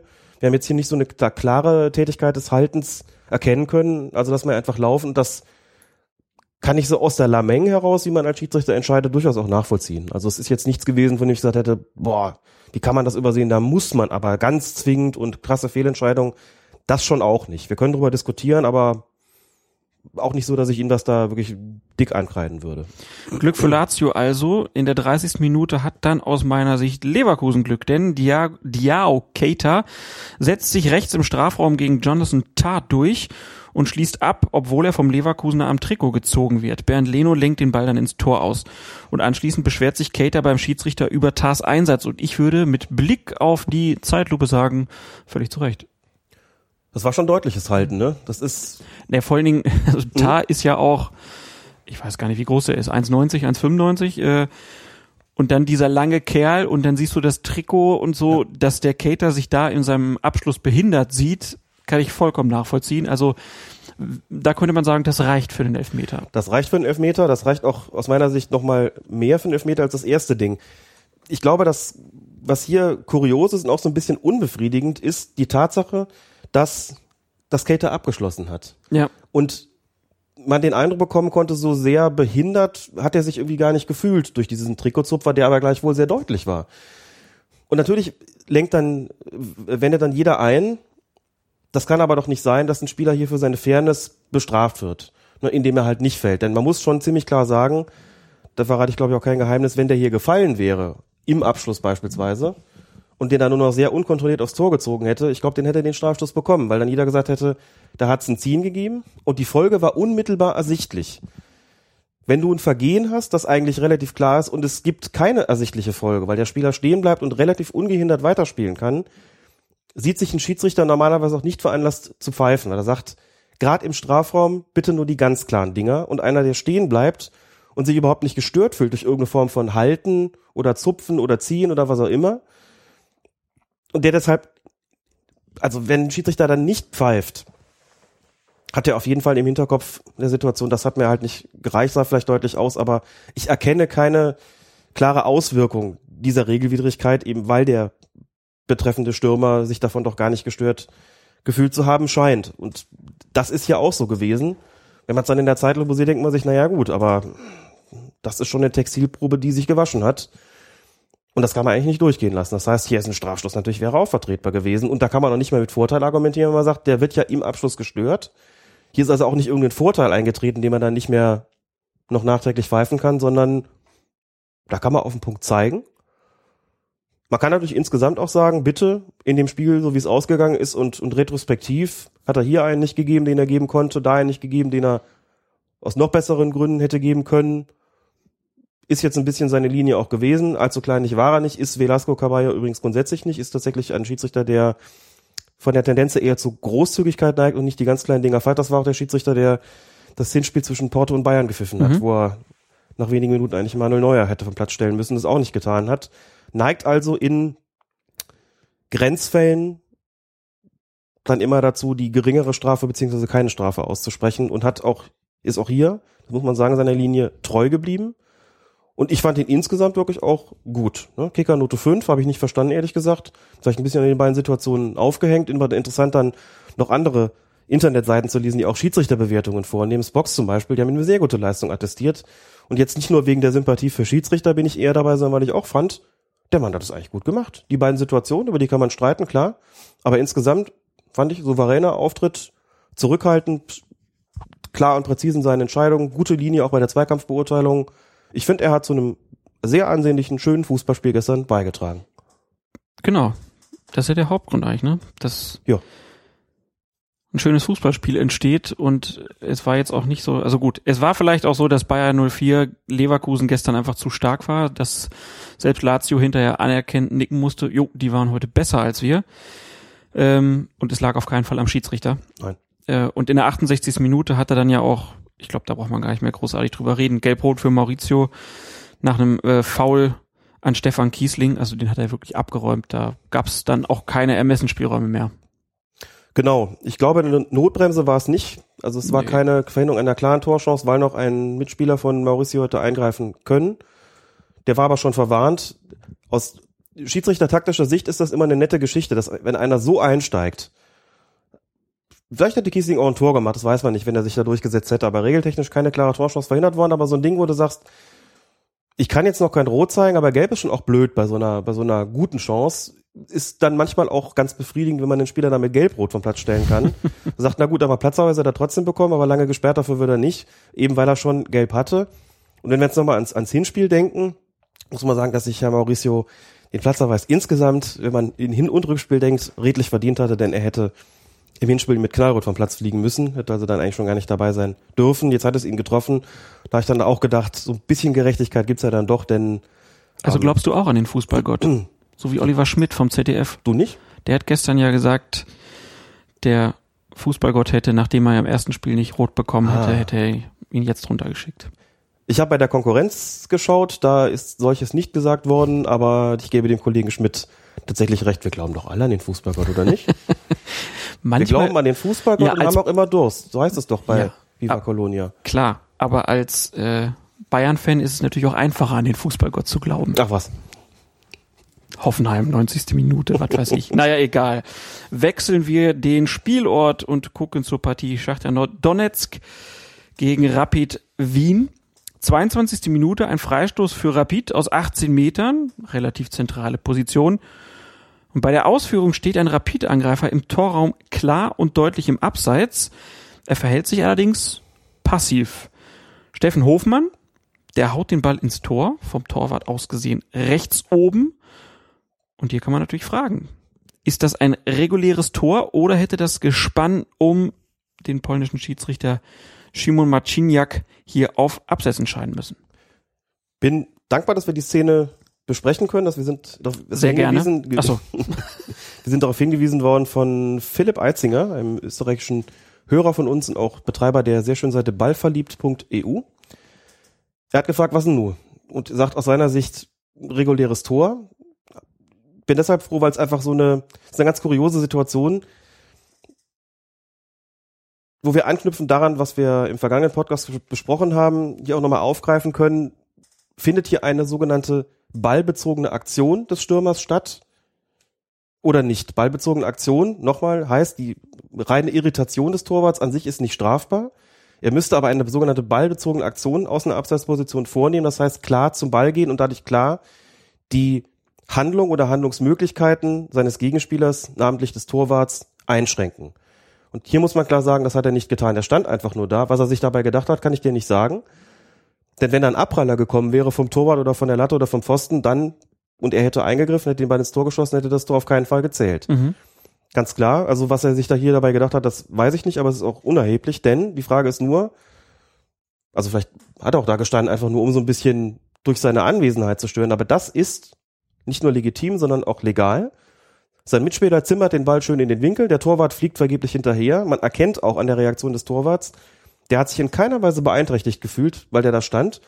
Und der Spieler selbst, im Abseits stand, hat eben keine ballbezogene Bewegung, keine ballbezogene Aktion gemacht. Der stand einfach nur da, hat so ganz leicht seinen Kopf geduckt, um nicht in der Schussbahn zu stehen, war aber gar nicht nötig und ist auch nichts gewesen, wo man sagen könnte, das hat jetzt irgendjemanden, insbesondere den Torwart, irritiert. Das heißt, trotz der ganz klaren Abseitssituation bei einem direkten Freistoß und obwohl der sehr nah am Pfosten stand und auch relativ nah am Torwart dran, ist hier nichts passiert, was irgendwie regelwidrig gewesen wäre. Das war ein zulässiger, ein regulärer Treffer, der also damit anzuerkennen war. Hat Rapid aber nichts genützt. Sie haben noch das 2 zu 2 kassiert und sind damit ausgeschieden. Aber das Tor ist gefallen und glaubst du deshalb, werden wir das jetzt öfter sehen? Wenn sich die Stürmer was davon versprechen, möglicherweise schon. Es ist, wie gesagt, relativ riskant. Denn wenn der Ball nicht direkt versenkt wird, sondern zurückkommt, stehst du im Abseits und hast davon gar nichts gehabt. Ansonsten ist das eine, wie gesagt, legitime Ausnutzung der Auslegung der Abseitsregel. Und man sieht es ja durchaus schon immer mal häufiger, dass, dass sich Stürmer relativ bewusst in Abseitsposition begeben, weil sie auch darauf lauern, es entsteht vielleicht eine neue Spiegelsituation. Mhm. Ich rede also ja nicht von einem Abpraller, der zu ihnen gelangt, dann wären sie im Abseits, sondern eine komplett neue Spielsituation entsteht, in dem ein Mitspieler, der nicht im Abseits steht, den Ball übernimmt und zu ihnen spielt und dann hätten sie einen Vorteil, weil sie dann eben nicht mehr im Abseits stünden. Aber ob das bei einem direkten Freistoß aus 18 Metern der Fall ist, wenn man dann drei Meter vor der Bude steht, ich weiß nicht. Und wenn man sich dann falsch verhält, hat man vielleicht sogar noch das Pech, dass der Schiedsrichter sagt, hier hat es doch eine ballbezogene Aktion gegeben. Das ist natürlich nicht auszuschließen. Also mit einem gewissen Risiko, nicht das zu erreichen, was man sich zu erreichen wünscht, ist das Ganze auf jeden Fall verbunden für den Stürmer. Mal sehen. Und wo wir bei Österreich sind, du hast eine schöne Widmung vorbereitet. Ja, wir widmen diese Folge auf jeden Fall allen unseren Hörern in Österreich. Davon gibt es, glaube ich, gar nicht mal so wenige. Zumindest bekommen wir immer relativ rege Rückmeldungen bei Facebook, in der Kommentarspalte unseres Blogs und auch bei Twitter.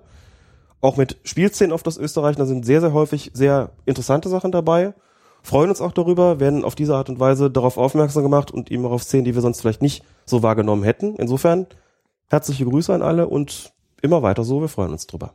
Genau. Und dann sind wir bei den Rückmeldungen, bei den Fragen der Hörer. Lars Dörr hat sich zum Beispiel via Facebook gemeldet. Er schreibt, habe zu Folge 70, also zur letzten Folge, eine Nachfrage. Ist denn geregelt, ob gelbe bzw. rote Karten eine Mindestgröße haben müssen?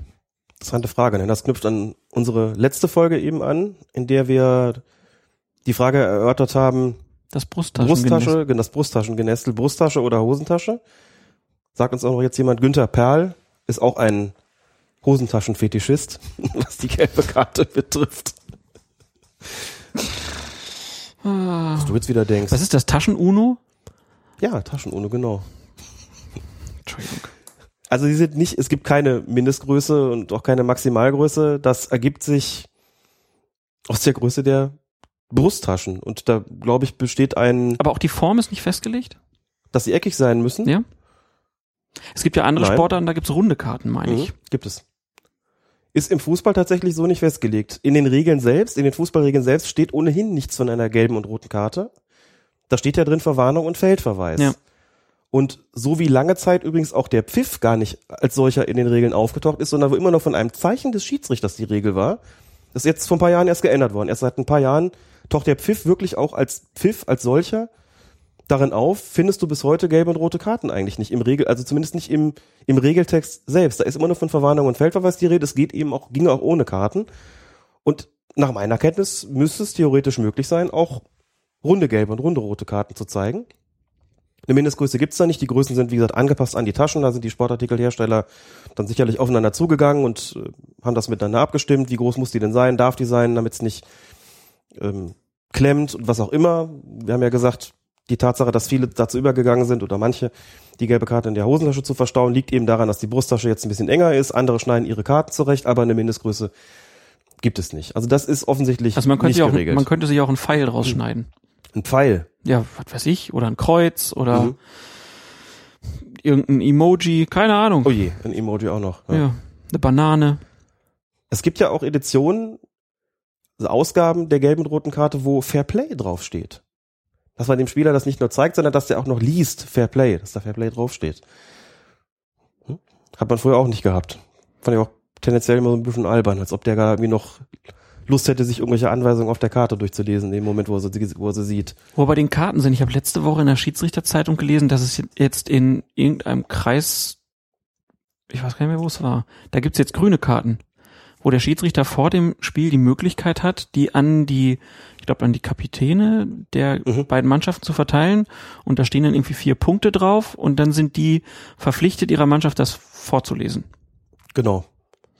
Also die grüne Karte für, für mehr Respekt. Die grüne Karte für vorher. Für vorher, genau. Ja. Na gut, vielleicht hilft's ja was. Aber nochmal zu dem, zu den gelben und roten Karten. Wir hatten ja auch vor einigen Folgen den Fall, wo ein Schiedsrichter die Karten vergessen hat und dann mit Führerschein und Personalausweis hantiert hat. War es nicht eine EC-Karte? Nee, EC-Karte war es, glaube ich, genau. Ja. Hantiert hat. Das heißt, seine gelbe, seine rote Karte ersetzt. Dann mit anderen Worten, also wenn man eine EC-Karte, einen Personalausweis, einen Führerschein, was auch immer einsetzen kann als gelbe oder rote Karte, dann kann man sie sicherlich auch zu einem Kreuz oder einem Pfeil zurechtschneiden. Das Problem ist immer so ein bisschen, dann begibt sich da als Schiedsrichter natürlich so ein, ein kleines, klein wenig ins Lächerliche. Weil die Spieler natürlich gucken und sie denken, was ist denn das? Hm. Pfeil, Kreuz, was soll denn das? So, also das kann man sich, glaube oder ich, sparen. Gibt ne? auch auch so eine Handy-App, wo du dann Ja. eine gelbe und rote Karte drauf abbilden kannst. Ist dann nur blöd, weil man das nur in eine Richtung sieht. Das ist das Problem daran, genau. Von hinten siehst du dann nämlich je Müsste man sich einmal mit dem Handy im schwarz oder Kreis silbern. drehen. So. genau, musst du dich einmal 360 Grad drin in allen, so die gelbe Karte ins, ins, ins, ins weite Rund sozusagen. Was hat er gekriegt? ja. Gelb oder rot? Ich weiß nicht, ich kann es nicht erkennen. Die besagte App, damit kann man nicht nur gelb und rot anzeigen, sondern auch pfeifen. Ach was. Ja. Hat sogar, wenn du kannst auf die, wenn du auf die Pfeife drückst, dann kommt ein Pfiff aus deinem Smartphone. Wunderbar, ne? Der Partygag schlechthin, kann ich dir sagen. Wunderbar. Wollen wir nochmal über Schiedsrichterpartys reden? Da wird das gerade nicht praktiziert. Da sagen alle, oh, ist das denn langweilig. Natürlich. Dann kommen wir zur nächsten Frage. Steffen hat sich auf fokusfußball.de in den Kommentaren gemeldet und schreibt, wir, B-Jugendbezirksklasse, haben ein Heimspiel und führen kurz vor Schluss mit 1 zu 0. Direkt nach unserem Spiel spielt die A-Jugend auf demselben Platz und wärmt sich neben dem Spielfeld bereits auf. Ein Spieler unserer A-Jugend schießt von außerhalb, natürlich aus Versehen, einen Ball aufs Spielfeld. Der Schiri unterbricht kurz die Partie und der Angriff der gegnerischen Mannschaft wurde damit unterbunden. Daraufhin ruft der Schiri, der das B-Jugendspiel leitet, zu besagtem Spieler, ich weiß, wer du bist. Ich kann dir auch jetzt eine rote Karte geben. Nun meine Fragen. Ist es tatsächlich so, dass der Schiedsrichter Spieler bestrafen kann, die mit seinem eigentlichen Spiel überhaupt nichts zu tun haben? Oder andersherum, wenn der Schiedsrichter, der das anschließende A-Jugendspiel pfeift, den Vorfall mitbekommen hätte, dürfte er den Spieler für diese Unsportlichkeit bestrafen, obwohl das gar nicht sein Spiel betrifft. Hätte, Wede, würde, Kente, dürfte. Zweimal nein. Und dazu muss man grundsätzlich wissen, dass die Machtbefugnisse des Schiedsrichters, dass die Strafgewalt des Schiedsrichters, um genauer zu sein, mit Betreten des Platzes zum Spielbeginn, und zwar zum Beginn des Spiels, das man pfeift, beginnen und mit dem Verlassen des Platzes nach dem Schlusspfiff enden. Aber bewegen wir uns jetzt einfach mal bei der Frage, wann sie eigentlich beginnen. Das heißt im Klartext, ein Beispiel, das aus dem Amateurfußball gar nicht mal so, stammt gar nicht mal so unrealistisch ist. Im Amateurfußball ist ja grundsätzlich vor, vor dem Spiel eine Passkontrolle durchzuführen. Diese Passkontrolle kann in der Kabine erfolgen. Diese Passkontrolle kann aber auch auf dem Platz erfolgen. Beispielsweise, wenn die Mannschaften sich aufwärmen, ist es eigentlich ganz normal. Da kommt man mit den Pässen, dann ruft der Trainer, Männer, kommt mal alle zusammen.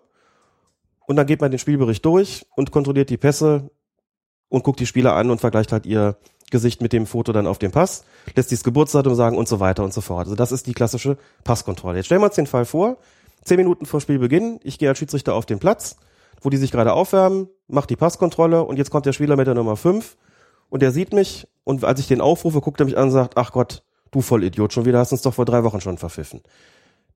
Nehmen wir an, sowas passiert. Stellt sich die Frage, was mache ich jetzt mit dem Spieler? Wie gesagt, meine Strafgewalt und die betrifft elementar das Zeigen von Karten, also die Aussprache von disziplinarischen Maßnahmen, beginnt mit dem Betreten des Platzes zum Spielbeginn. Ich habe den Platz aber noch nicht zu Spielbeginn betreten, sondern zur Passkontrolle. Wenn der mich jetzt also beleidigt bei der Passkontrolle, kann ich dem keine rote Karte zeigen. Das bedeutet, dieser Spieler darf am Spiel teilnehmen, obwohl der mich bei der Passkontrolle beleidigt hat. Was ich tun kann und tun muss, ist, ihn in der Rubrik besondere Vorkommnisse einzutragen, also den Vorfall zu vermelden, hineinzuschreiben, wurde bei der Passkontrolle von Spieler Nummer 5 mit folgenden Worten beleidigt. Dann wird die spielleitende Stelle sich überlegen, was machen wir mit dem und der wird dann höchstwahrscheinlich gesperrt. Aber im Spiel selbst darf er teilnehmen. So. Weil ich eben doch gar nicht die Machtbefugnisse hatte, dem eine rote Karte zu zeigen. Wenn ich dann auf den Platz gehe, um das Spiel anzupfeifen und der beleidigt mich dann vor dem Anstoß, dann ist er weg, dann spielt er nicht mit. Aber auch dann, wenn es noch vor dem Anstoß wäre, könnte sich die Mannschaft vervollständigen. Daran kann man sehen, wie unterschiedlich, also wie wichtig das sozusagen ist, wann so eine Form von Beleidigung da passiert. So, und jetzt auf das Beispiel zurückzukommen, das uns Steffen da geschildert hat. Wenn also ein Spiel läuft und irgendein Spieler von dem Spiel, was danach stattfindet, irgendwas, irgendwas tut, dann darf natürlich der Schiedsrichter des laufenden Spiels den nicht bestrafen. Also er hätte ja auch gar nicht sagen dürfen, ähm, ich kann dir auch jetzt schon eine rote Karte geben. Vielleicht hat er das auch nur getan, vielleicht wusste er oder wahrscheinlich wusste er auch, dass er das nicht darf und hat es einfach nur getan, damit der Spieler damit aufhört, damit er irgendwie vorgewarnt ist und irgendwie in dem Moment so eingeschüchtert ist, dass er jeden weiteren Versuch dann nochmal Ball hinzuschießen irgendwie unterlässt. Das kann schon auch sein. Das ist gar nicht ernst gemeint gewesen ist. Ich vermute es auch fast. Er dürfte es jedenfalls nicht. Und wenn der Schiedsrichter dieses Folgenspiels, also dieses Eignungsspiels in dem Fall schon da gewesen wäre, dürfte er, analog zu dem Beispiel, das ich eben mit der Passkontrolle gegeben habe, natürlich auch nicht hingehen und den Spieler einfach vom Spiel ausschließen, so nach dem Motto, du hast ein Vorspiel gestört hier, deswegen bist du jetzt gleich nicht dabei. Das ginge auch nicht, der dürfte mitspielen. Wir sagen dann bei den Schiedsrichterfortbildungen immer, wenn sowas passiert, der spielt mit, in Klammer, die Frage ist natürlich, wie lange. ja. Den Witz habe ich offenbar schon mal gemacht, wie du reagierst. Mhm. okay. Also hinreichend klargestellt, was die Genau. Machtbefugnisse betrifft.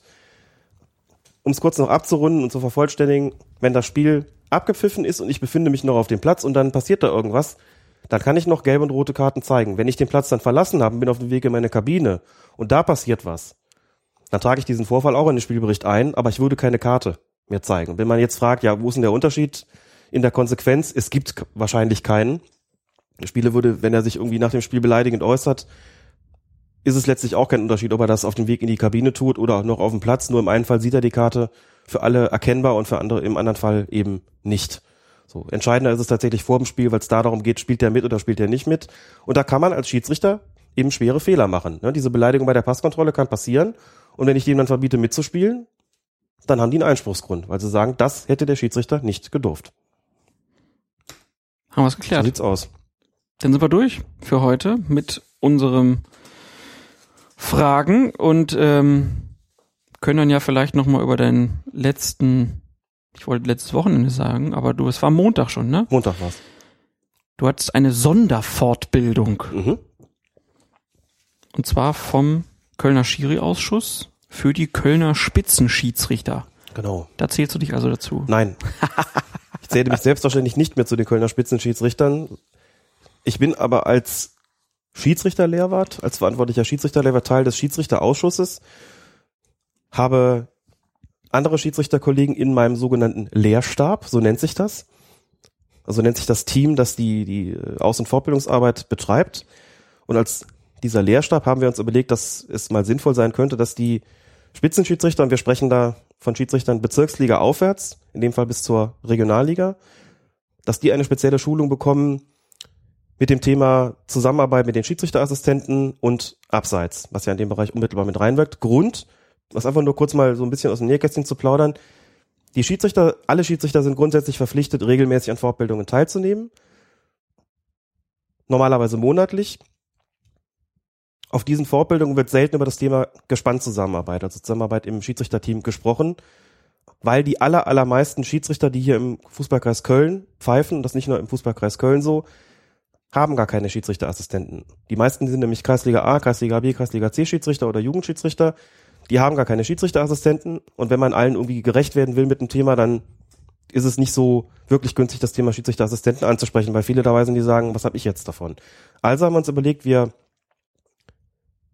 bestreiten eine Spezialfortbildung für die Schiedsrichter, die die Assistenten regelmäßig haben oder selbst Assistenten sind, ziehen die zusammen und lassen ihnen diese Sonderfortbildung angedeihen und haben uns was Besonderes überlegt. Wir haben nämlich einen Schiedsrichterassistenten aus der Bundesliga als Gastreferenten gehabt, Frederik Asmuth, Der in Köln wohnt. der in Köln wohnt, ein Mittelrhein-Schiedsrichter ist. Seit elf Jahren ist er auf der DFB-Liste als Schiedsrichterassistent und seit es ist inzwischen im siebten Jahr, dass er Schiedsrichterassistent in der ersten Fußball-Bundesliga ist, macht das also auch schon eine ganze Weile, schon einer der ganz erfahrenen. Und der hatte eine ganze Reihe von Szenen mitgebracht. Zum einen zum Thema Abseits, das war der Schwerpunkt.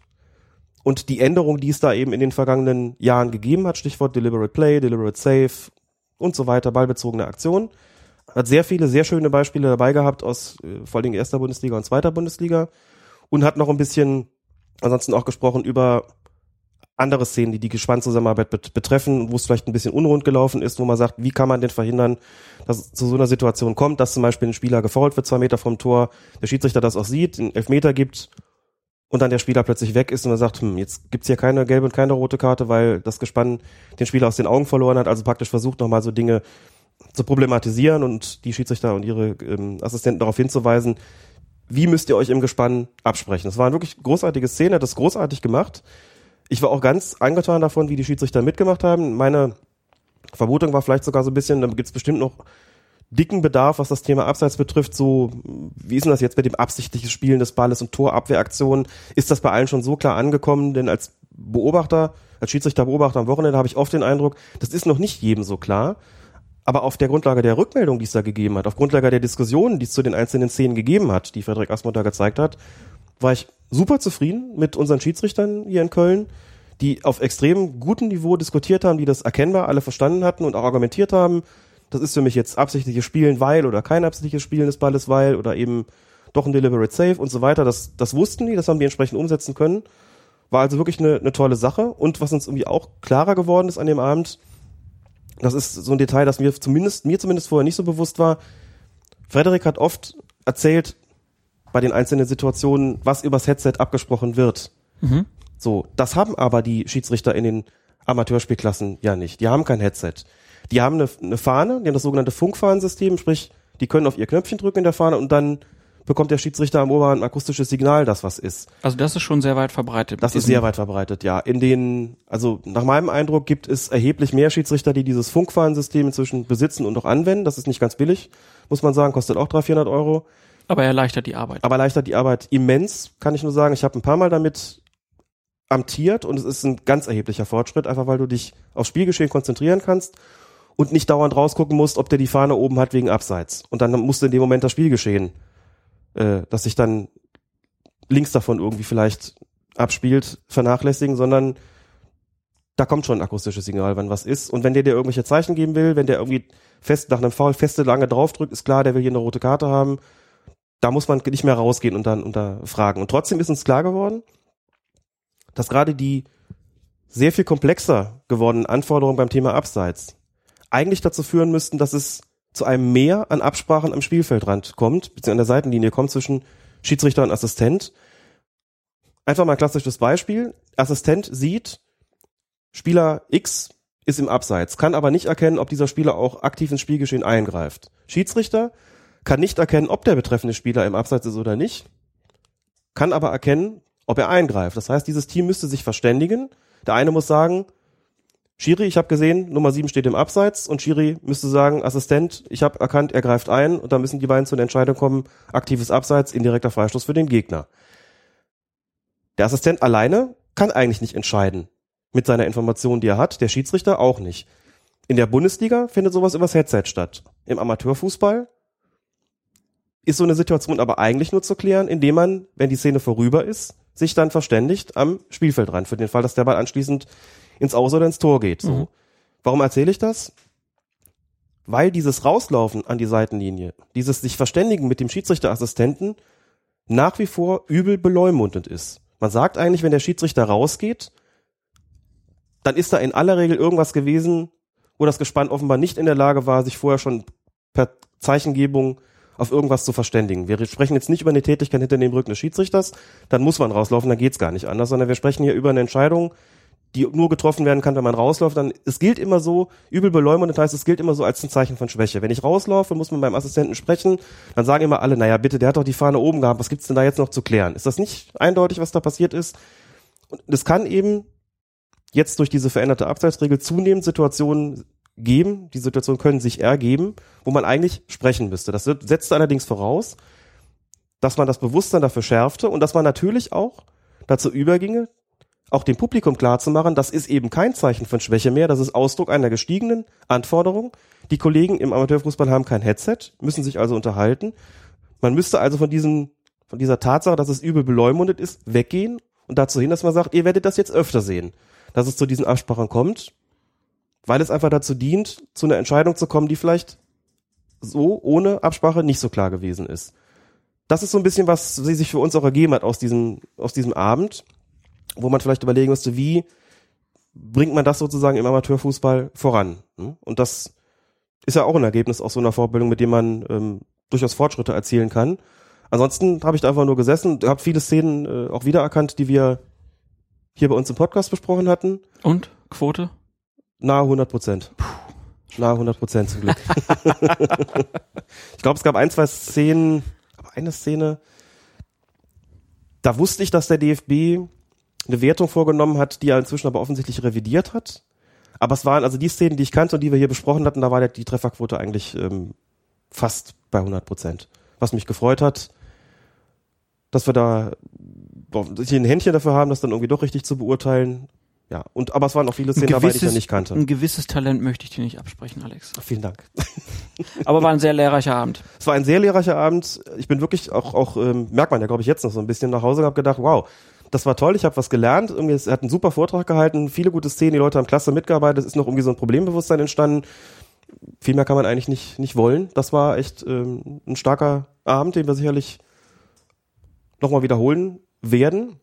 Und man merkt einfach auch, dass, dass Friedrich Asmuth lange dabei ist und das einfach auch äh, ganz verzüglich gemacht hat. Also auch die, die präzise Art und Weise, mit der er das vorgestellt hat, die Art und Weise, wie er die Leute einbezogen hat, wie er auf sie eingegangen ist, der versucht hat, einfach auch, auch Argumente aus ihnen rauszukitzeln und auch gegenüberzustellen, die Diskussionen am Laufen zu halten, das war schon, war schon ganz große Klasse, muss man sagen. Also man merkt schon auch, dass er das nicht nur kann, sondern eben auch schon eine ganze Weile dabei ist und schon sehr erfahren ist. Und ja, er macht es ja auch wirklich sehr gut in der Bundesliga, muss man sagen, sonst wäre er nicht schon so lange dabei. Und ist jetzt mit Benjamin Brandt unterwegs. Ist jetzt regelmäßig im Gespann bei Benjamin Brandt unterwegs, genau. Wunderbar. Ja, Alex, dann herzlichen Dank äh, für diese wunderbare Folge, trotz deiner Erkältung hier. Ja, tut mir leid, dass meine Stimme so ein bisschen belegt geklungen ich find, hat. Ich find's total sexy. Ah, super, dann machen wir das in Zukunft regelmäßig. So, so eine leichte Erkältung solltest du dir zulegen. Das heißt, dann laufe ich jetzt dauernd immer nackt durch den Regen draußen und genau. Ja. Lass Obwohl, naja, gut, die Nachbarn. Ich habe ja vorhin schon Ja. gedacht, dass die Leute, die jetzt in der Badewanne bei der Champions League Hymne aufstehen, ja. dass sich da vielleicht einer verkühlt, ne? Ja. Bitte keine. Selfies. Nein, bitte keine Selfies. Gut, dann würde ich sagen, wir sind schon wieder in der Nachspielzeit. 90 Minuten sind durch. Das war Folge 71 von Colinas Erben. Vielen Dank fürs Zuhören. Vielen Dank für euer Interesse. Und wir freuen uns natürlich immer über Feedback, wenn euch was gefallen hat oder nicht gefallen hat. Bitte her damit. Empfehlt uns weiter. Und mir wurde wieder gesagt, Klaas, du musst öfter sagen, dass die Leute euch bei, YouTube, bei, bei iTunes bewerten. Sei hiermit getan. Bewertet uns bei iTunes. Los. bewerte uns jetzt. Alles klar, dann euch noch einen schönen Tag und wir melden uns ganz bald wieder. Bis dann, tschüss. Wenig später musste dann mit David der zweite italienische Spieler vom Feld. Die FIFA zog weder den Schiedsrichter noch die Hauptsünder unter den Spielern zur Rechenschaft. Fußtritte, Boxhiebe und Platzverweise hatten keine Folgen. Noch während des Turniers begannen die Diskussionen, was in Zukunft an die Stelle der Weltmeisterschaft gesetzt werden sollte. Jetzt abonnieren. Den Newsletter auf fokus-fußball.de